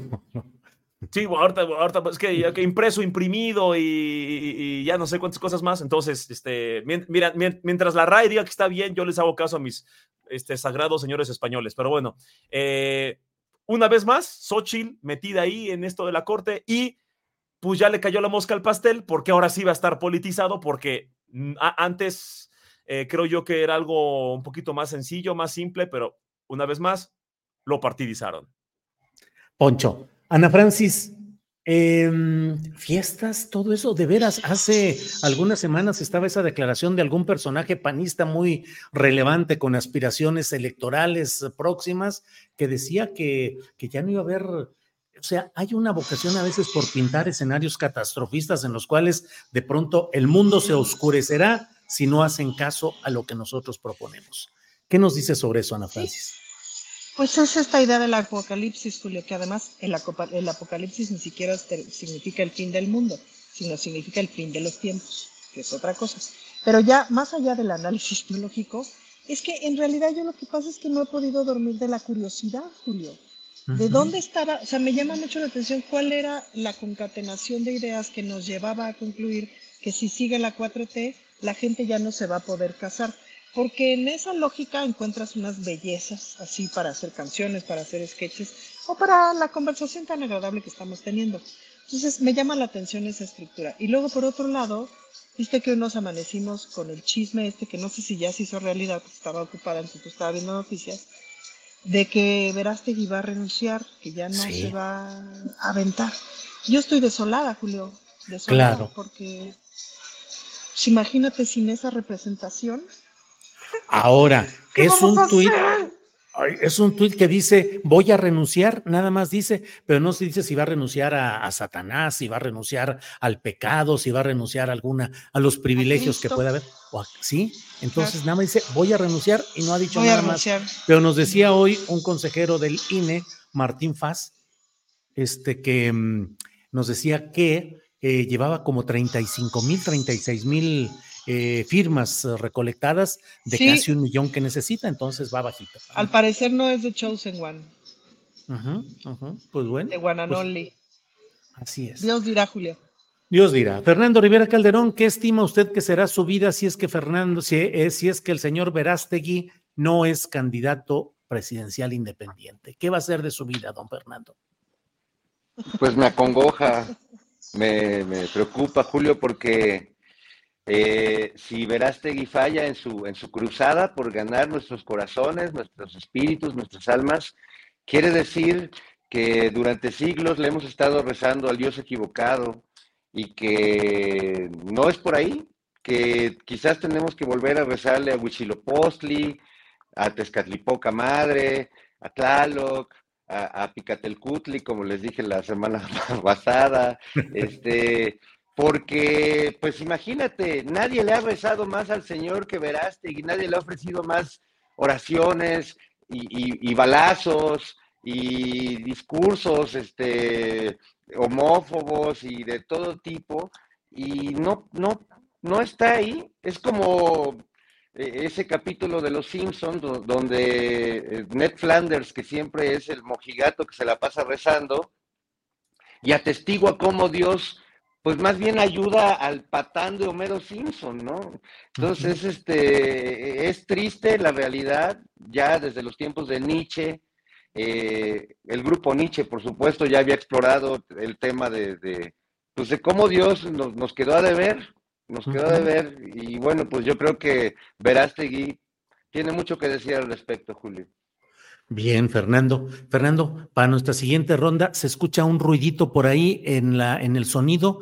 No sabemos, a lo mejor es el micrófono o alguna cosa por el estilo, pero se escucha un ruidito. Bueno, Poncho Gutiérrez, Poncho, pues eh, noticias eh, muy deplorables, muy lamentables. Si es que Verástegui no va de candidato, pues será un rudo golpe a las aspiraciones de un grupo de ultraderecha en México. Pero entre otras, eh, ha fallecido eh, Carlos Romero de Champs, que fue dirigente sindical del sindicato petrolero durante largos, larguísimos años y que el presidente de la República ha dicho no hay que hablar mal de los difuntos ni de los enfermos, pero creo que el caso de Romero de Champs es un ejemplo de esa continuidad de líderes charros, de líderes que han hecho una enorme fortuna mediante la corrupción y que además, Poncho, pues han estado ah, eh, sojuzgando a los uh, grupos de trabajadores y que han sido corresponsables de parte de lo que hoy sucede. ¿Cómo ves este tema, Poncho Gutiérrez? Sí, nada más para eh, rematar y no caer en pecado de no mencionar a Verástegui. Eh, ahí le dediqué un tweet porque ayer justo puso voy a renunciar y yo le complementé con esta escena de Los Simpson cuando Bart dice mamá, papá, Bart está muerto. Sí, muerto de ganas de ir a no sé qué feria, ¿no? Entonces acá eh, Verástegui fue como voy a renunciar. Renunciar al pecado y purificar a México. Estoy casi seguro de que va a hacer eso, pero bueno, vamos a hacerle drama y, y a fingir que ya pensamos que renunció, ¿no? Eh, no sé qué tan buenas noticias sean para la política mexicana, porque yo creo que es interesante ver a un sector de ultraderecha intentando entrar en la política. Creo que es un debate nuevo, interesante y es un grupito que tenemos que visibilizar, porque si no, si no hablamos de ese grupo que ya se quitó las máscaras, van a regresar a las sombrías protecciones de los grupos apartidistas o de la nueva izquierda, ¿no? Y luego van a estar diciendo que son feministas antiaborto, ya ves este tipo de cosas surreales que les encanta hacer. Mejor, mejor que estén donde están y que se quiten la máscara, a ver qué pasará. Pero bueno, con el tema de los, los líderes charros en los sindicatos, a ver, yo creo que eh, gran parte de este fenómeno podría evitarse si los trabajadores, los sindicalizados, le exigieran a, sus líderes, pero también entiendo la posición en la que están, ¿no? Eh, ¿Por qué están tantos años ahí? Porque dicen que levante la mano el que quiera que yo siga siendo el líder eh, y, que sigan con su trabajo, ¿no? O sea, el que no levante la mano se va a quedar sin trabajo, yo me encargo de que lo corran. Pues sí, señor, pues siga usted, ¿no? Este, gracias por defendernos. También tendría que haber algún tipo de, de relación ahí, por ejemplo, del tema de los salarios mínimos, ubico, ubico esta eh, no recuerdo cómo se llama, es una comisión, no sé cómo se llama la tripartita que es empresas, gobierno y trabajadores. Algo así podría existir en el tema quizá de los sindicatos, que hubiera un equilibrio, ¿no? Que quizá los empresarios dijeran, a ver, tú ya te estás pasando de lanza, no has dado resultados y hay quejas de los trabajadores. Y si hubiera ahí una armonía, un, un, un yin yang, pero de tres, y que hubiera un equilibrio, quizá sería una manera de evitar estas, estos lapsos prolongadísimos, eh, vitalicios, donde alguien dice, ya llegué aquí y mientras los tenga comprados, pues nadie me va a sacar, ¿no? Los, los resultados dan igual, las gestiones para qué, pues aquí yo soy el beneficiado. Creo que, eh, digo, en paz descanse y todo esto, pero sí eh, estos... Em, pues estas maneras de trabajar de estas personas podrían darnos a reflexionar de qué manera podríamos evitar que esto vuelva a pasar. Bien, gracias, Poncho. Ana Francis Mora, ayer hubo una sesión en el Instituto Nacional Electoral en su Consejo General que fue un relajo porque relajo. 10 de 11 eh, consejeros o consejeras y consejeras estaban a favor de establecer la paridad eh, preferente para mujeres para que en las nueva, nuevas candidaturas venideras a gobiernos estatales y la Ciudad de México fueran cinco mujeres y cuatro hombres. Un relajo que se hizo ahí y terminaron con un resultado que van a corregir. Ya nos dijeron que la semana que entra se va a convocar a sesión, pero pues qué difícil es el avance a veces en estos terrenos, Ana Francia. Híjole, ¿qué, ¿qué, te digo, Julio? Qué difícil es y eh, qué difícil es para mis propios compañeros y los representantes de Morena en el INE, y ya no digas de los otros partidos, pero pues hablo de los que me tocan porque ahora sí que son, son familia, ¿no? Son familia política. Qué difícil es aceptar bajo el pretexto de es que el INE no se va a meter en mis cosas.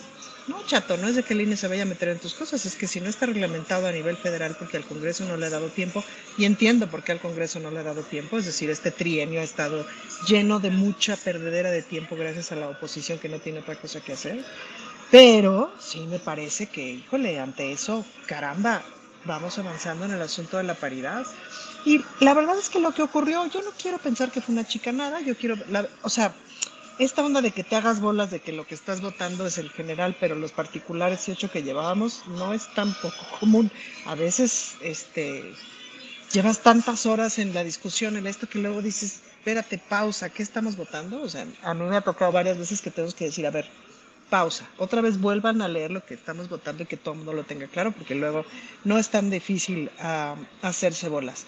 Afortunadamente, bueno, recomponen y van a citar a otra sesión la semana que entra, pero me parece que pues tenemos que avanzar. Ojalá que los compañeros de los partidos políticos, de todos, todos, hasta los progres buena ondita, este, pues recapaciten, ¿no?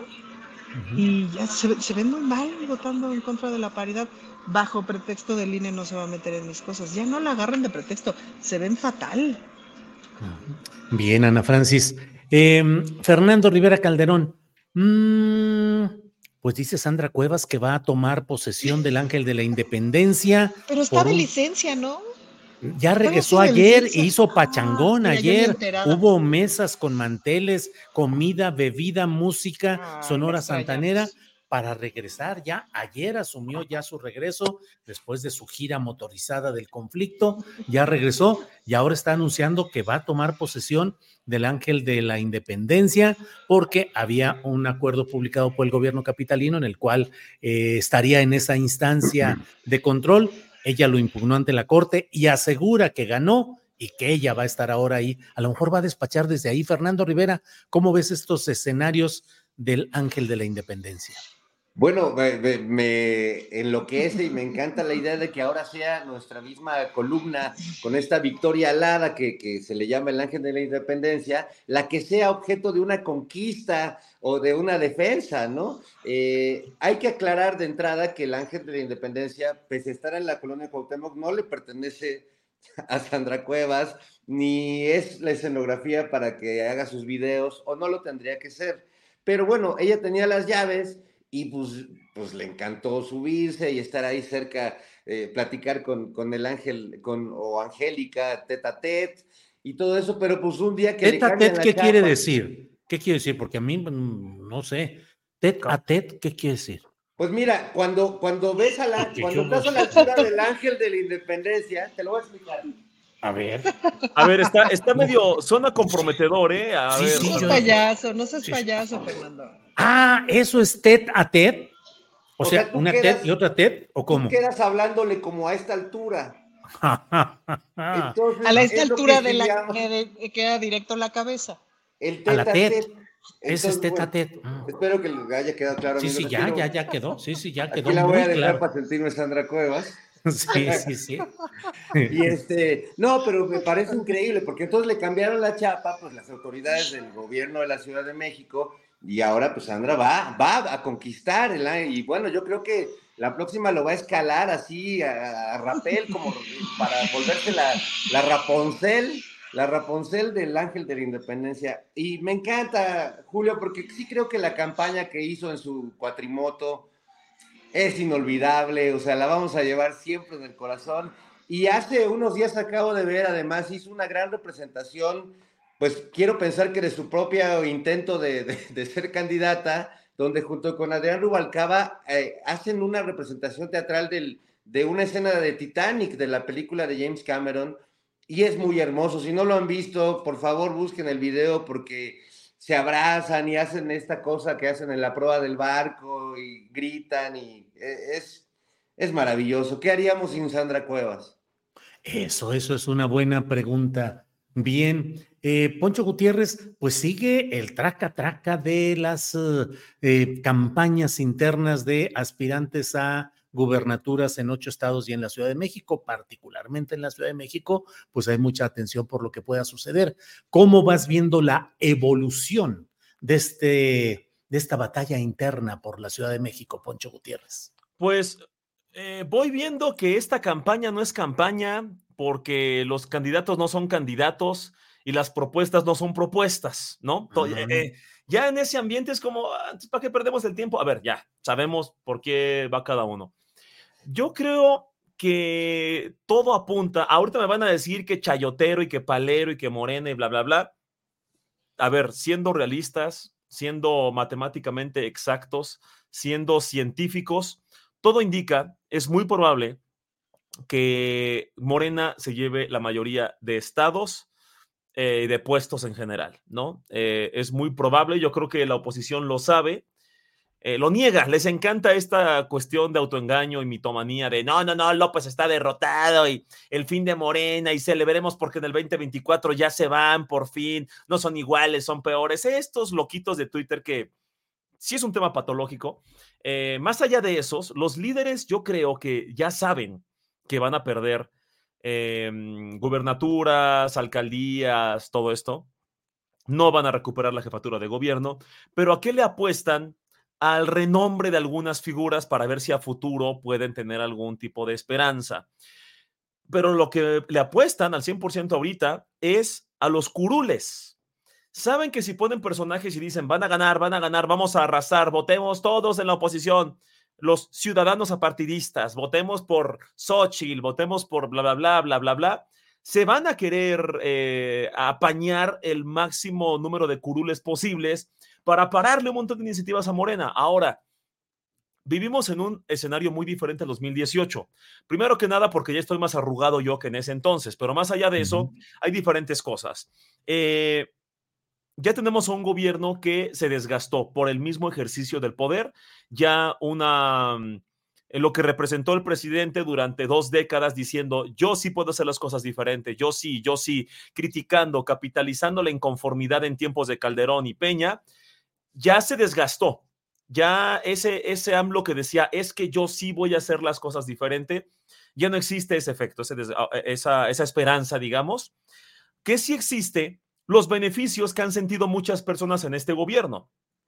Salario mínimo que aumenta, los programas de pensiones para adultos mayores, las becas para eh, los jóvenes, los apoyos para personas con discapacidades, eh, que ahora hay kiosquitos y escuelas en las comunidades más pobres, sembrando vida. Estos cambios que la gente ha sentido, más allá de Twitter, más allá del análisis de los intelectuales de Polanco que te dicen que el país ya es no sé cuántos países y que ya somos Venezuela, y ya somos Cuba y somos Corea del Norte y somos Mordor y somos el imperio galáctico y somos todo, más allá de ese autoengaño, la gente dice, ok, sí voy a volver a votar por Morena. Hay un gran porcentaje y, no digan que palero y bla, bla, bla, porque ahí está la aprobación del presidente y pueden decir que aprobación no es eficacia, estoy de acuerdo y digan lo que quieran, pero hoy matemáticamente el presidente tiene una aprobación muy alta, lo cual se va a traducir en votos de confianza para Morena el siguiente sexenio. Háganle como quieran, digan las maromas que quieran, todo indica que Morena va a volver a ganar, aunque chillen, ni modo, es un tema hasta de apuestas. Si yo tuviera que apostar mil pesos, diría, va a ganar Morena, me guste o no. Es más, hasta los opositores, los más realistas, así como escondidos, güey, pues 10 mil pesos a que gana Morena. Ya lo saben, ya lo saben, pero lo tienen que negar, es su chamba, se entiende. El tema es los curules, mi querido Julio. Eh, hay que ver, hay que ver eh, cómo los mantiene Morena y los recupera también. Bien, gracias Ana Francis. ¿Qué decir? Yo creo que Poncho tiene su negocio de apuestas que no nos ha dicho. Sí, sí. Este... Terminando el enlace hacemos aquí la vaquita y todo. ¿eh? Sí, sí, hacemos aquí todo. Ana Francis, ¿cómo vas viendo la disputa por la Ciudad de México y este tema que habla Poncho Gutiérrez, las, la integración del Congreso de la Ciudad de México y la integración del Congreso Federal? Pues va a haber que batallarle, Julio, ¿qué te digo? Eh, seguro que sería mucho más fácil. A mí me tocó un Congreso con una mayoría apenitas y estaría mucho más padre tener una mayoría más holgadita, pues, ¿no?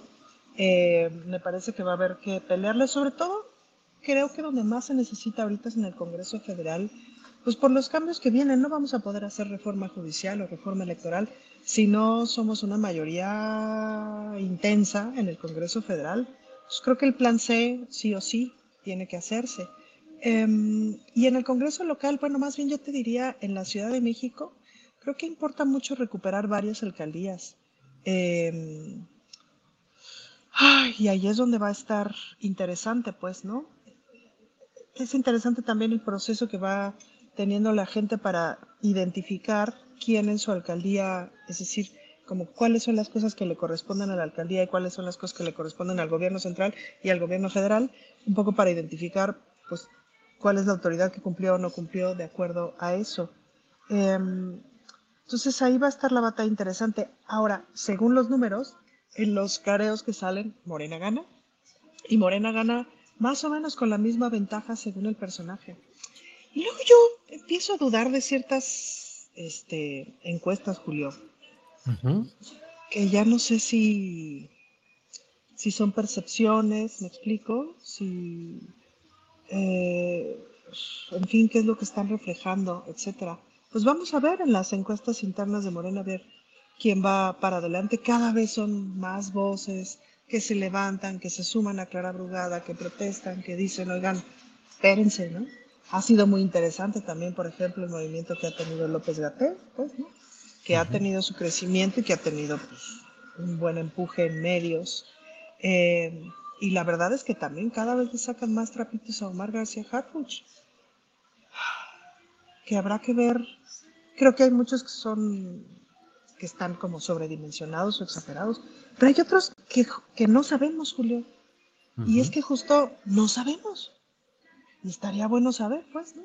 Clara como sea, pues es clara como el agua. Y Gatel, pues estás, o sea, es bastante claro quién es, qué defiende, qué sabe y qué no sabe desde hace ya varios años, pues, ¿no? Eh, ahí hay eh, oscuridades, me refiero a oscuridades, a cosas que no sabemos y que sería bueno saber, pues, ¿no? Pues sí, Ana Francis, bien. Por, decirlo menos, Por decirlo menos, porque, sí. Porque decirlo más no me toca a mí. Sí, sé que es decirlo menos, pero tiene su valor decirlo desde donde estás y, y todo, claro que tiene un valor y una importancia política que hay que resaltar. Fernando Rivera Calderón, ¿qué opina usted de la batalla por la Ciudad de México y qué opinas de ese proceso en el cual Ana Francis nos dice, pues habla claramente de posturas políticas, Clara Brugada, Hugo López Gatel, por un lado, y bueno, el otro eh, proceso que lleva adelante García Harfus. Fernando, por favor. Pensé que cuando me preguntabas por la batalla de la Ciudad de México hablabas de la tranquisa que se pusieron los del borrego viudo con, con los que estaban echando. Ay, oye, el borrego viudo, yo sí Pues como sí. ahí seguido. Pero La siempre verdad, metido en ruidos y en broncas ese borrego Yo no sabía, ¿eh? Julio, ya nomás lo vi cerrado y dije, ¿qué pasó? Se me dolió, me dolió mi pechito, porque la salsa, Julio, es de siete chiles. Sí, ya Y no es muy buena. Esa, salsa. 30 per- años, 30 años llevo comiendo. Perdón por ap- aparentemente desviarnos del tema, pero este es un tema i- importante para quien pretenda gobernar esta ciudad, los tacos. De seguridad nacional. De seguridad nacional. Sí, sí, sí. Y la salsa del borrego viudo, me parece que sí es un tema que se debe cuidar como patrimonio salsero. Este, No, De la yo, humanidad. yo exijo un fideicomiso destinado a los tacos y a las salsas, mi querido Fer. Me parece, apoyo la moción, compañero Poncho, Cuente con, porque- cuente con mi voto, compañero. Porque además yo creo que toda la comunidad de crudos, borrachos, este, Sí. desvelados, que llegamos ahí por ese maná que es la salsa del borrego que revive a- a- hasta a, a líderes de sindicatos, este, es una cosa impresionante y pues sí, la banda que, que- que mueve ese lugar, pues sí, sí tiene su, su historial, pero pues no sé, a lo mejor pueden este, ser lugares operados por la, por, por la Guardia Nacional. Qué tonto eres, ya, Fernando. perdón, perdón. Imagínate al uniformado de la Guardia Nacional así de ¿cuántos? Sí. Mira, ¿Cuántos? podemos Suadero, confiscar, pastor, ¿cuántos? este, el, el borrego viudo y la que cerraron también allá este, por, por San Cosme. La O de la los- polar. El La polar. bienestar, el La polar. Y podemos Es hacer que- la can- El borrego, el borrego del bienestar y la birria del bienestar. Exacto. Es que polarizaron, Fernando, esto es culpa de López, o sea, polarizaron la polar, el, bor- el borrego viudo y tiene que estar en manos del ejército. Estaría bueno, estaría bueno. Sí, yo propongo que se, que se cree la, la cantina del bienestar, el borrego del bienestar, la, la polar, y que dejemos esta polarización sin sentido y que, y que ya, o sea, que, que Clara Brugada se encargue del resto. Exacto. Oye, Pon- oye, Poncho Gutiérrez, así como dicen que hay amores, noviazgos, matrimonios que se consiguen por el estómago, o sea, la cocina, la comida atrae a veces a quien termina de cónyuge en estos eh, avatares, así también, ¿qué tal que en lugar de discursos, de planteamientos de programación, se hicieran campañas gastronómicas y el taco fuera una especie de moneda electoral de uso corriente para determinar votos y Mira, ganancias. ya lo imaginó, electorales. ya lo imaginó. Sí, sí, sí. Ya puso su carita así, No, ya lo estoy empezó a ver. imaginando, claro, eh, cómo, cómo politizar con los tacos, ¿no? Sí. Eh, Taco al pastor sería el que se asumiera como el líder máximo. No, ese sería Verástegui, taco al pastor. A él, a él le gustaría, a él le gustaría ese. Este, habría que pensar, ¿eh? Ese, ese me gusta para infografía para el de forma. ¿Qué tipo de tacos serían los políticos? Algunos tendrían salsas con, con muchos conservadores. Unos serían más rojos, Sí. unos, este, mm, dirían que son más verdes, aunque no lo son. Oye, Este, me, me preocupa, Poncho, me preocupa mucho el taco de gatel, porque sería de hoja de lechuga con quinoa.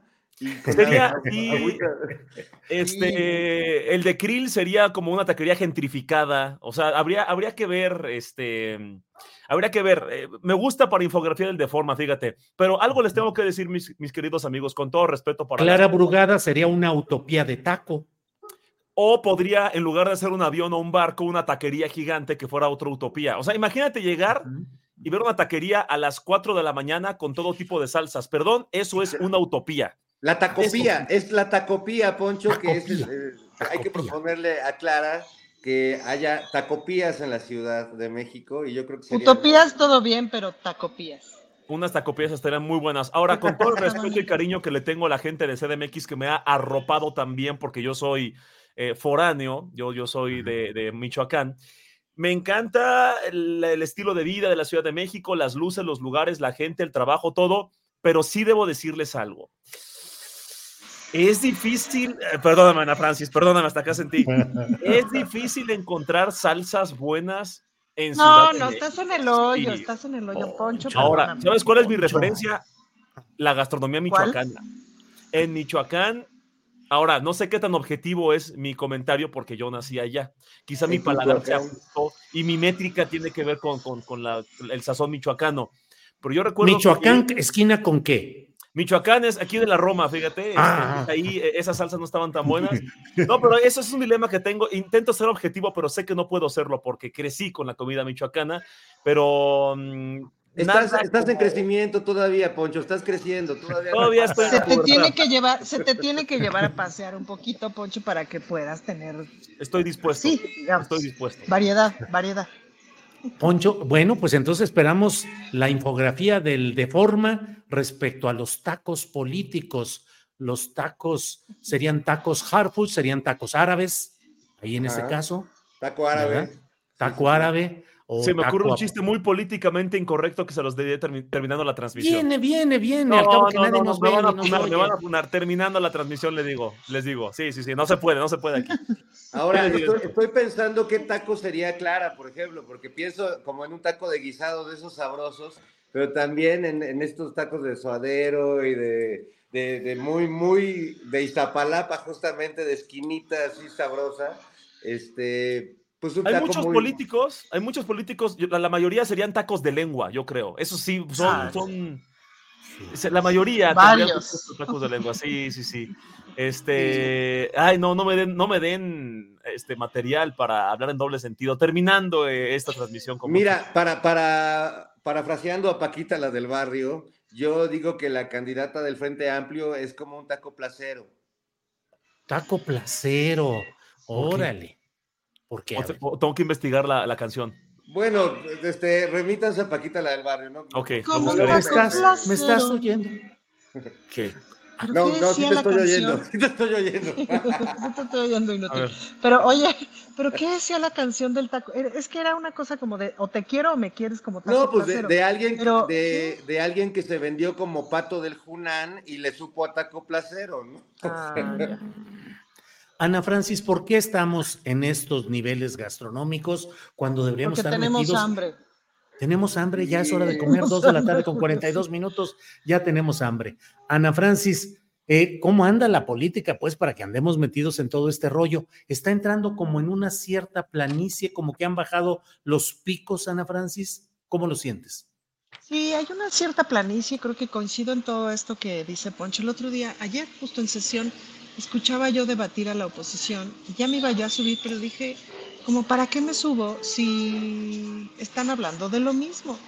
Y luego me empecé a preguntar, porque hablan mal del presidente, ¿no? A propósito de lo que sea. Y entonces me empecé a preguntar, ¿pero qué no se estarán dando cuenta de que no les ha funcionado? Si este señor tiene no sé cuántos, setenta y tantos por ciento de aprobación, etcétera, los números van subiendo, los números de Morena van subiendo, etcétera. Muchos estados es probable que les quitemos varios lugares de que son bastiones así y no se dan cuenta. Entonces ya, el otro día, no sé si vieron este tuit de Fabricio Mejía con respecto a este videito que sacaron de Margarita Zavala, uno más, en donde no logra hilar, ya no digamos una idea, sino una palabra con la otra, y que dice Fabricio, ya no les pedimos un proyecto, por lo menos una frase completa, pues, ¿no? Em, y entonces hay una parte de eso que es súper aburrido, Julio. En la Ciudad de México hay cosas muy interesantes que están ocurriendo. Por ejemplo, la ratificación de Ernestina Godoy, que ya en cualquier momento la tendremos que votar en el Pleno del recinto. Em, viene la cuestión del presupuesto, que ahí no creo que haya mayores sobresaltos. Es decir, me parece que será muy similar al del año anterior. Vienen las comparecencias de los secretarios de Estado. Me parece que ya nadie más va a renunciar, eh, creo, del gabinete de la ciudad. No va a haber ahí como mayores sobresaltos. Lo que está así de, de muerdete la uña es la interna de Morena. Porque además, como decía yo la semana pasada, ahí es donde se está jugando realmente el proyecto, en la oposición. Y ya luego sin Verástegui, Julio, pues qué chiste. ¿Qué vamos a hacer de veras? Eh, Fernando Rivera Calderón, antes de pedirte alguna sabia opinión más sobre estos asuntos, déjame poner lo que nos ha enviado el caricaturista Mored a propósito de esas eh, referencias que tú has hecho al principio del programa. La tenemos aquí ya lista. Mira, nos ¡No! envía Mored y dice que ahí está, dice, es la visión testicular. ¿por ahí está. Pues así lo dijo Amigos, yo soy Fernando lesbiana, yo, no Quiten, por- yo ni siquiera imagino estas cosas. ¿Por qué favor, quiten lo que es horario ya, es horario para niños. Todo lo de los tacos que me estaba, que qué rico ya, o sea, gracias. Sí, ya, el hambre ya se fue. Ya se me fue. te puedes echar tacos de no sé, no, no, no. Pero me lo sigue. Fernando, ¿sí, sí te das cuenta de que todo eso es de- desde, ¿qué? Te- Tezcatli, ¿cómo es? ¿Tezcat qué? No, el Tezcatlipoca madre. Picatelcutli, No, Picatelcutli y así, todo eso, güey, es como de secundaria, Fernando. Fernando Igual Rivera. me río mucho, tarado, pero es de secundaria. Dígame, dígame, maestro Julio. Eh, mire usted, no, hombre, este, ¿qué hacemos? Ya parece que nos dice Poncho Gutiérrez que ya virtualmente el asunto de la Ciudad de México ya está cerrado a favor de eh, pues quien quede en la Ciudad de México y a nivel nacional también. ¿Qué haremos cuando ya no haya tanta bronca política? ¿Qué vamos a hacer, Fernando Rivera Calderón? Ay, ¿Volveremos a ser felices? Eso espero, eso espero que, que algún día regrese. En mi caso, el amor y la felicidad también.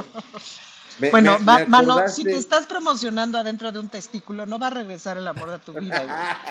Oye, yo, yo solo puse una metáfora sobre la mesa, ya cada quien se... Ya Moret hasta la dibujó, o sea, no- Moret, Moret lo hizo, así es, así es.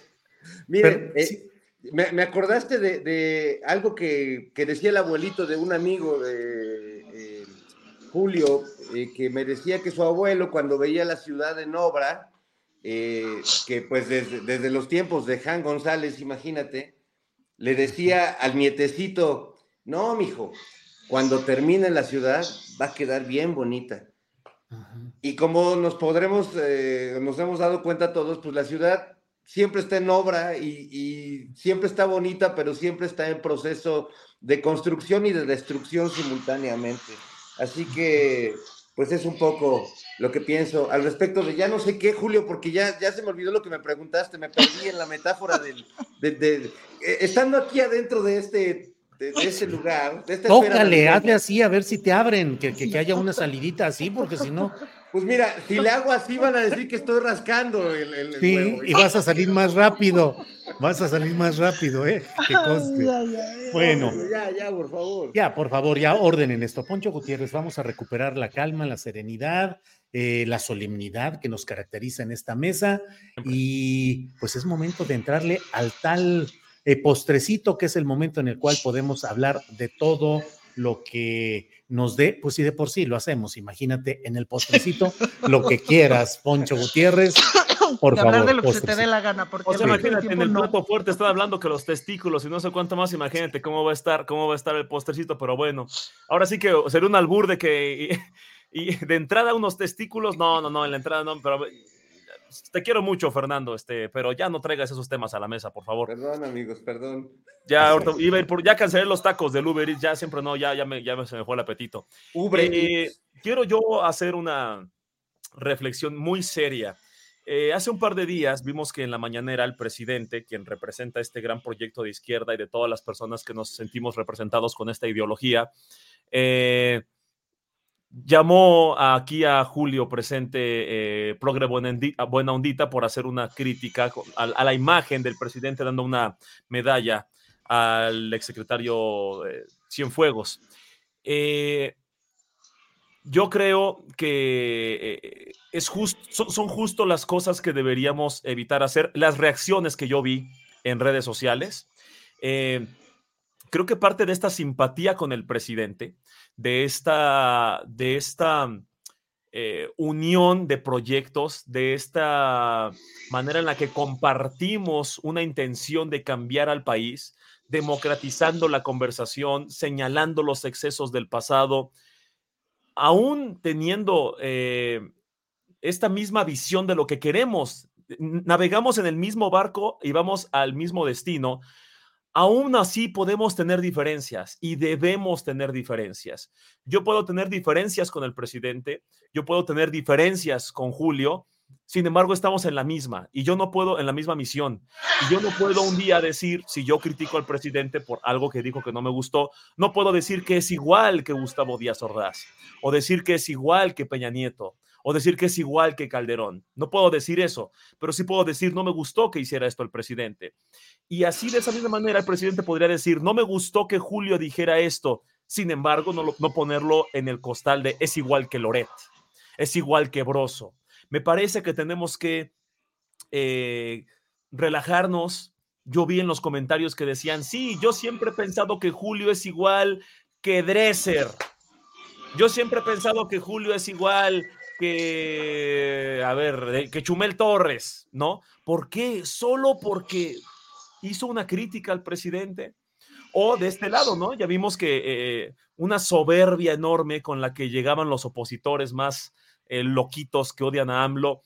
Ahí está, Julio. ¿Ya te diste cuenta de que tus años defendiendo fanatizadamente a, López eh, se te fueron encima? ¿Ya viste que tu fanatismo no fue recompensado? ¿Ya viste que tu que, la merzuelas al final te este, hizo que te traicionaran el Mesías que tanto defendiste buscando un hueso? Siempre este punto en el que son personas que no entienden que se puede simpatizar con una visión de un gobierno y se puede criticar a ese mismo gobierno y exigirle al gobierno que haga lo que prometió.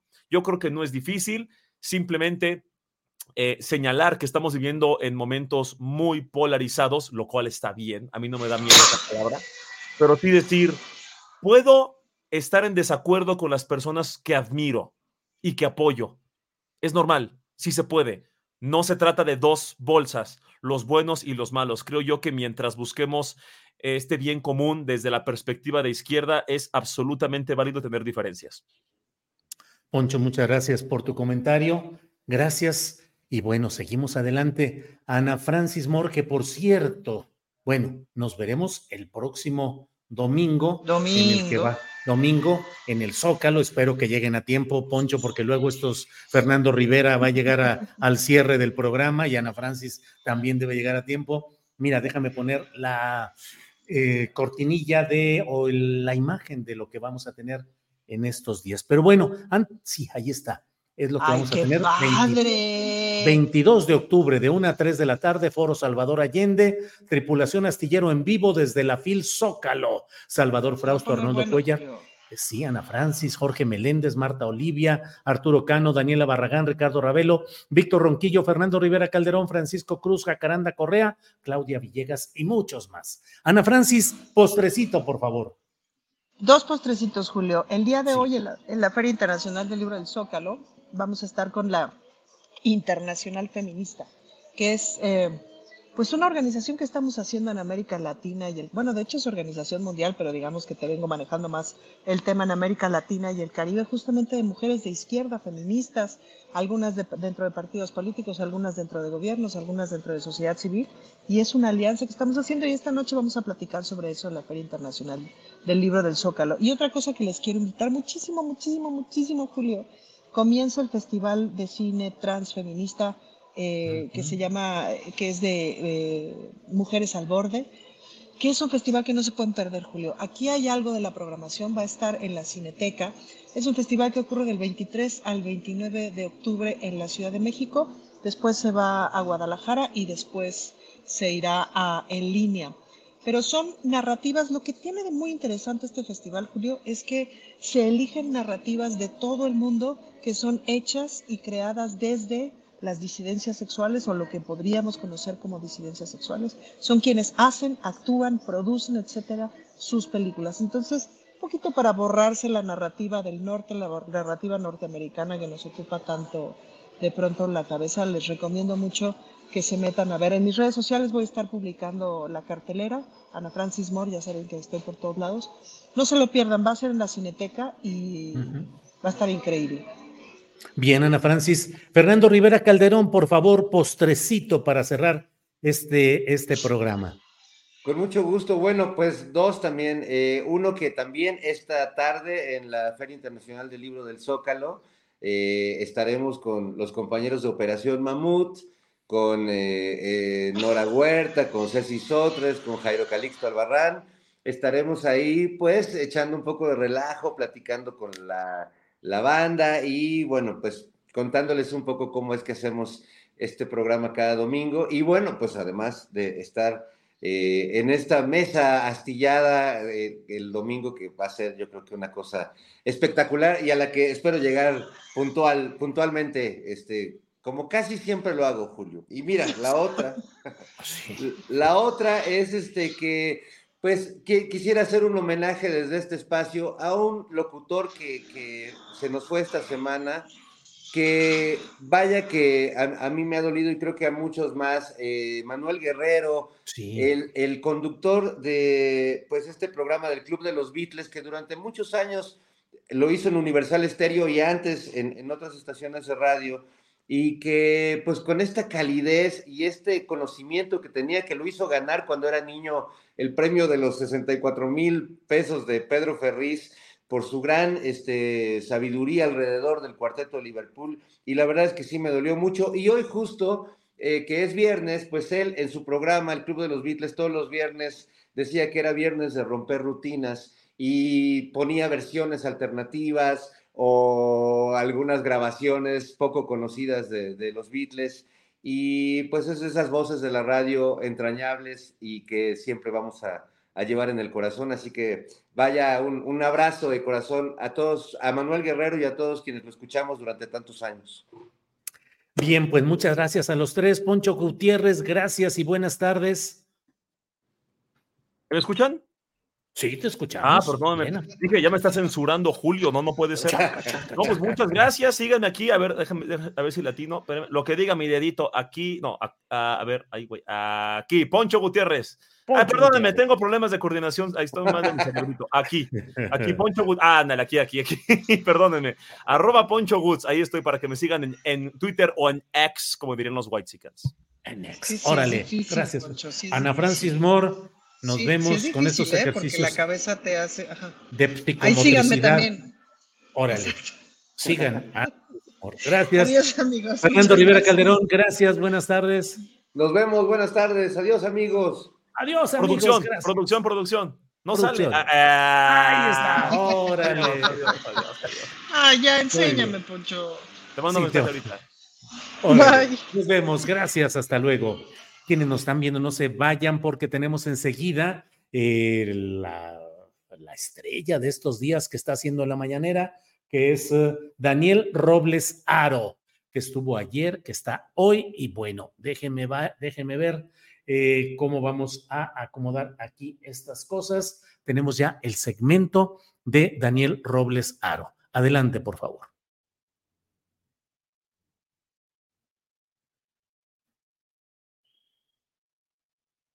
En eso estamos, peleando con la tecnología. Pero déjeme ver, ya estamos aquí de regreso.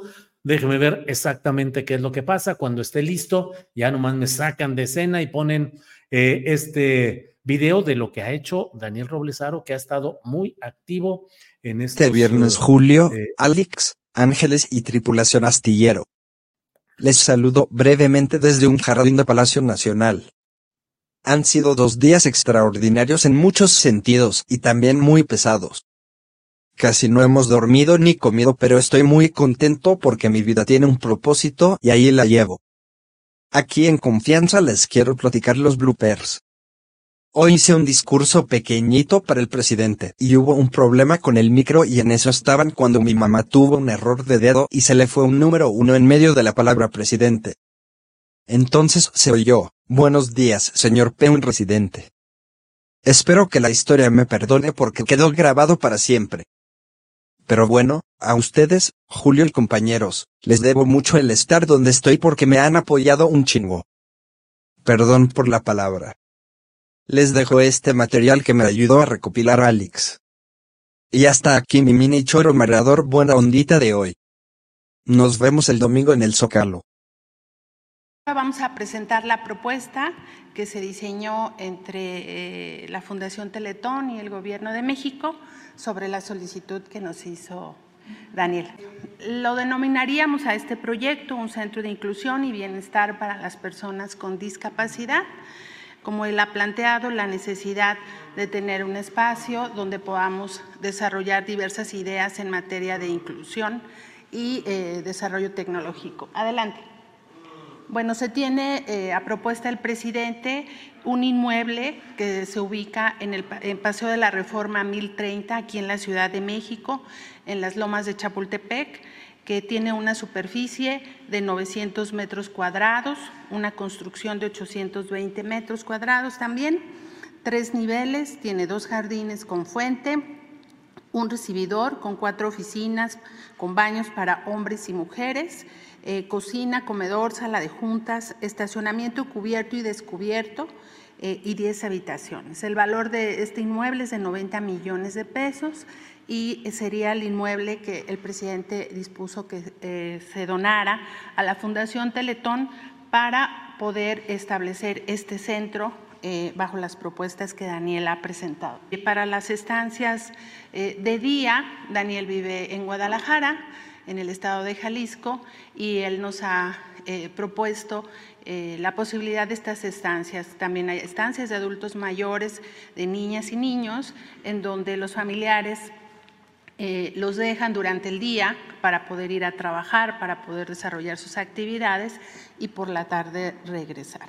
Se tienen estas cuatro opciones eh, en Guadalajara y tres en Zapopan que se van a revisar junto con Daniel para ver cuál es el inmueble más adecuado para establecer esta casa de día en eh, el estado de Jalisco. Adelante.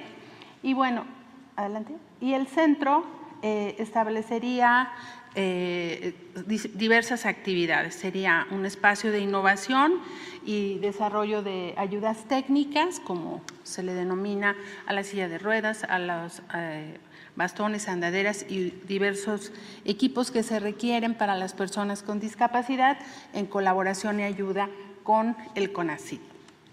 Y también va a haber capacitación y formación de personas cuidadoras, como también aquí lo planteó Daniel, talleres experimentales para estas sillas, eh, que haya una adaptación específica a cada niña, cada niño, cada persona y también pues talleres de sensibilización e inclusión en materia de discapacidad.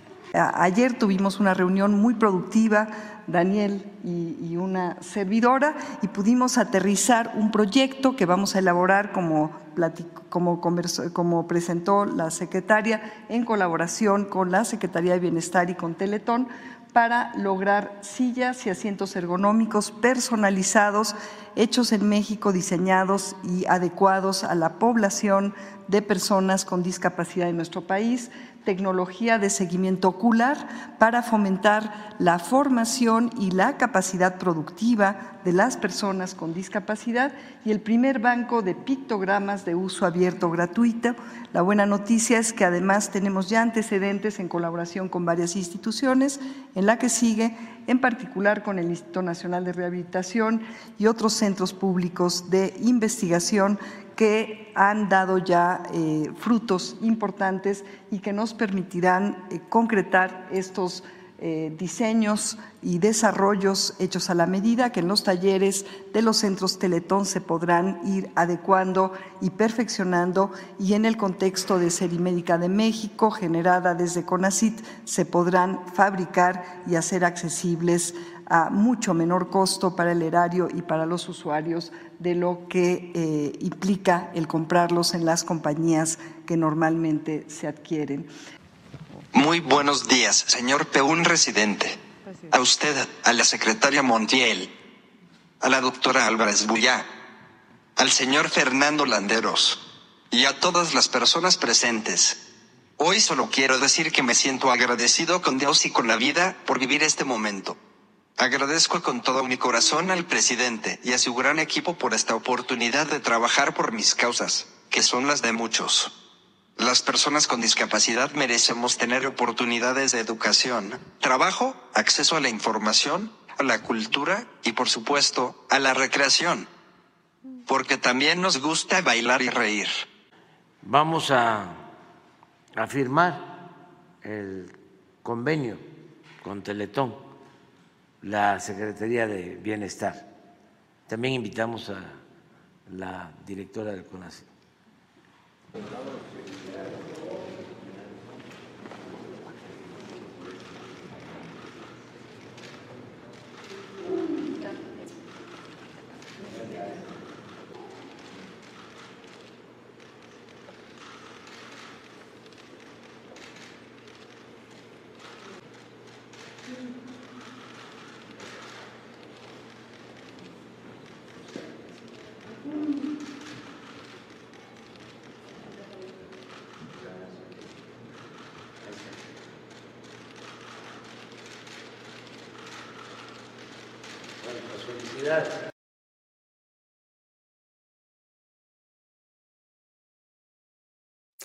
Pues ahí está parte de lo que ha logrado en esta travesía tan interesante, tan importante, tan ejemplar, Daniel Robles Aro, que ha podido eh, avanzar en, eh, en estas circunstancias de, eh, y ha podido presentar a nivel nacional propuestas que van caminando exitosamente. Así es que nos da mucho gusto ver todo lo que significa, lo que ha hecho y lo que está logrando Daniel Robles Aro con el respaldo, con la atención directa y el girar instrucciones para ir avanzando en esto de parte del presidente López Obrador y de funcionarios de su administración que han estado atentos recibiendo a Daniel Robles, a su madre Maura Aro y que han estado atentos para poder ir cumpliendo con estos propósitos. Así es que nos da mucho gusto y enviamos como siempre un fraterno, caluroso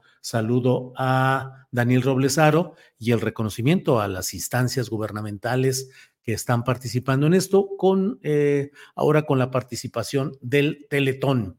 Iremos viendo cómo camina, pero todo muy bien. José Antonio dice, gracias a ti también, Julio, porque le diste visibilidad a Daniel, dice José Antonio.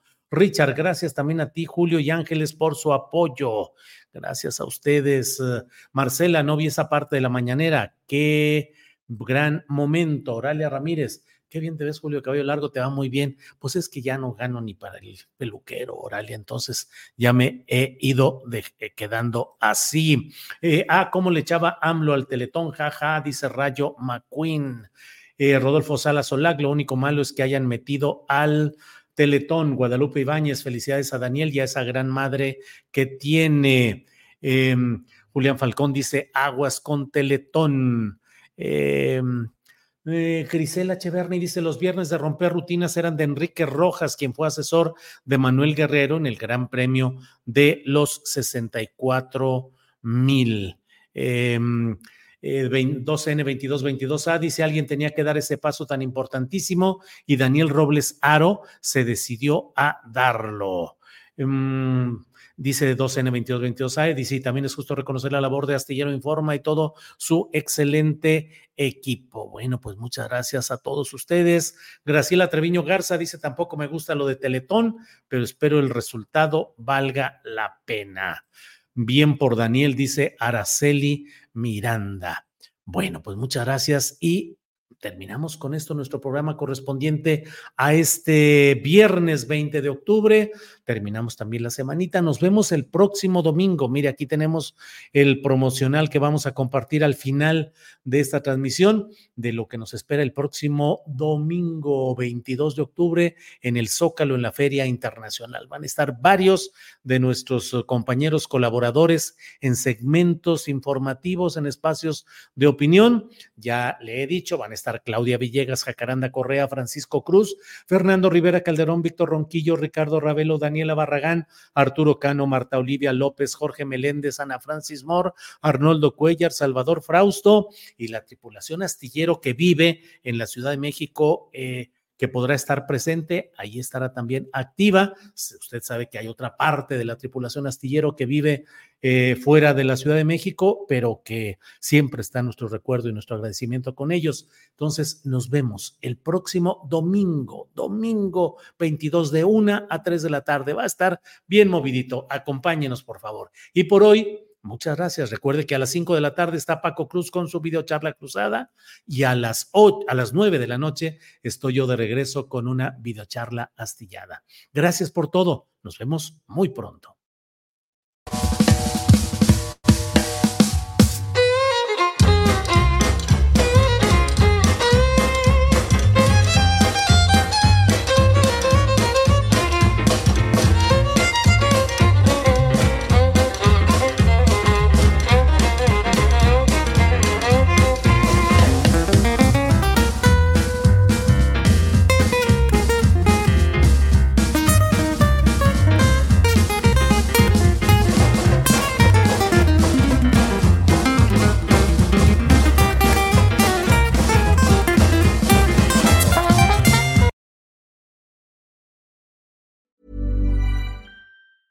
Tired of ads barging into your favorite news podcasts? Good news. Ad-free listening is available on Amazon Music for all the music plus top podcasts included with your Prime membership. Stay up to date on everything newsworthy by downloading the Amazon Music app for free or go to amazon.com slash news ad free. That's amazon.com slash news ad free to catch up on the latest episodes without the ads.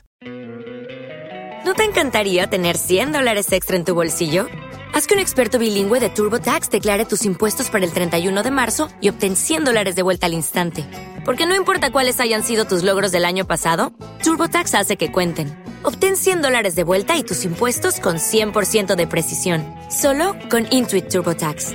Debes declarar para el 31 de marzo. Crédito solo aplicable al costo de la presentación federal con TurboTax Full Service. Oferta sujeta a cambios o cancelación en cualquier momento.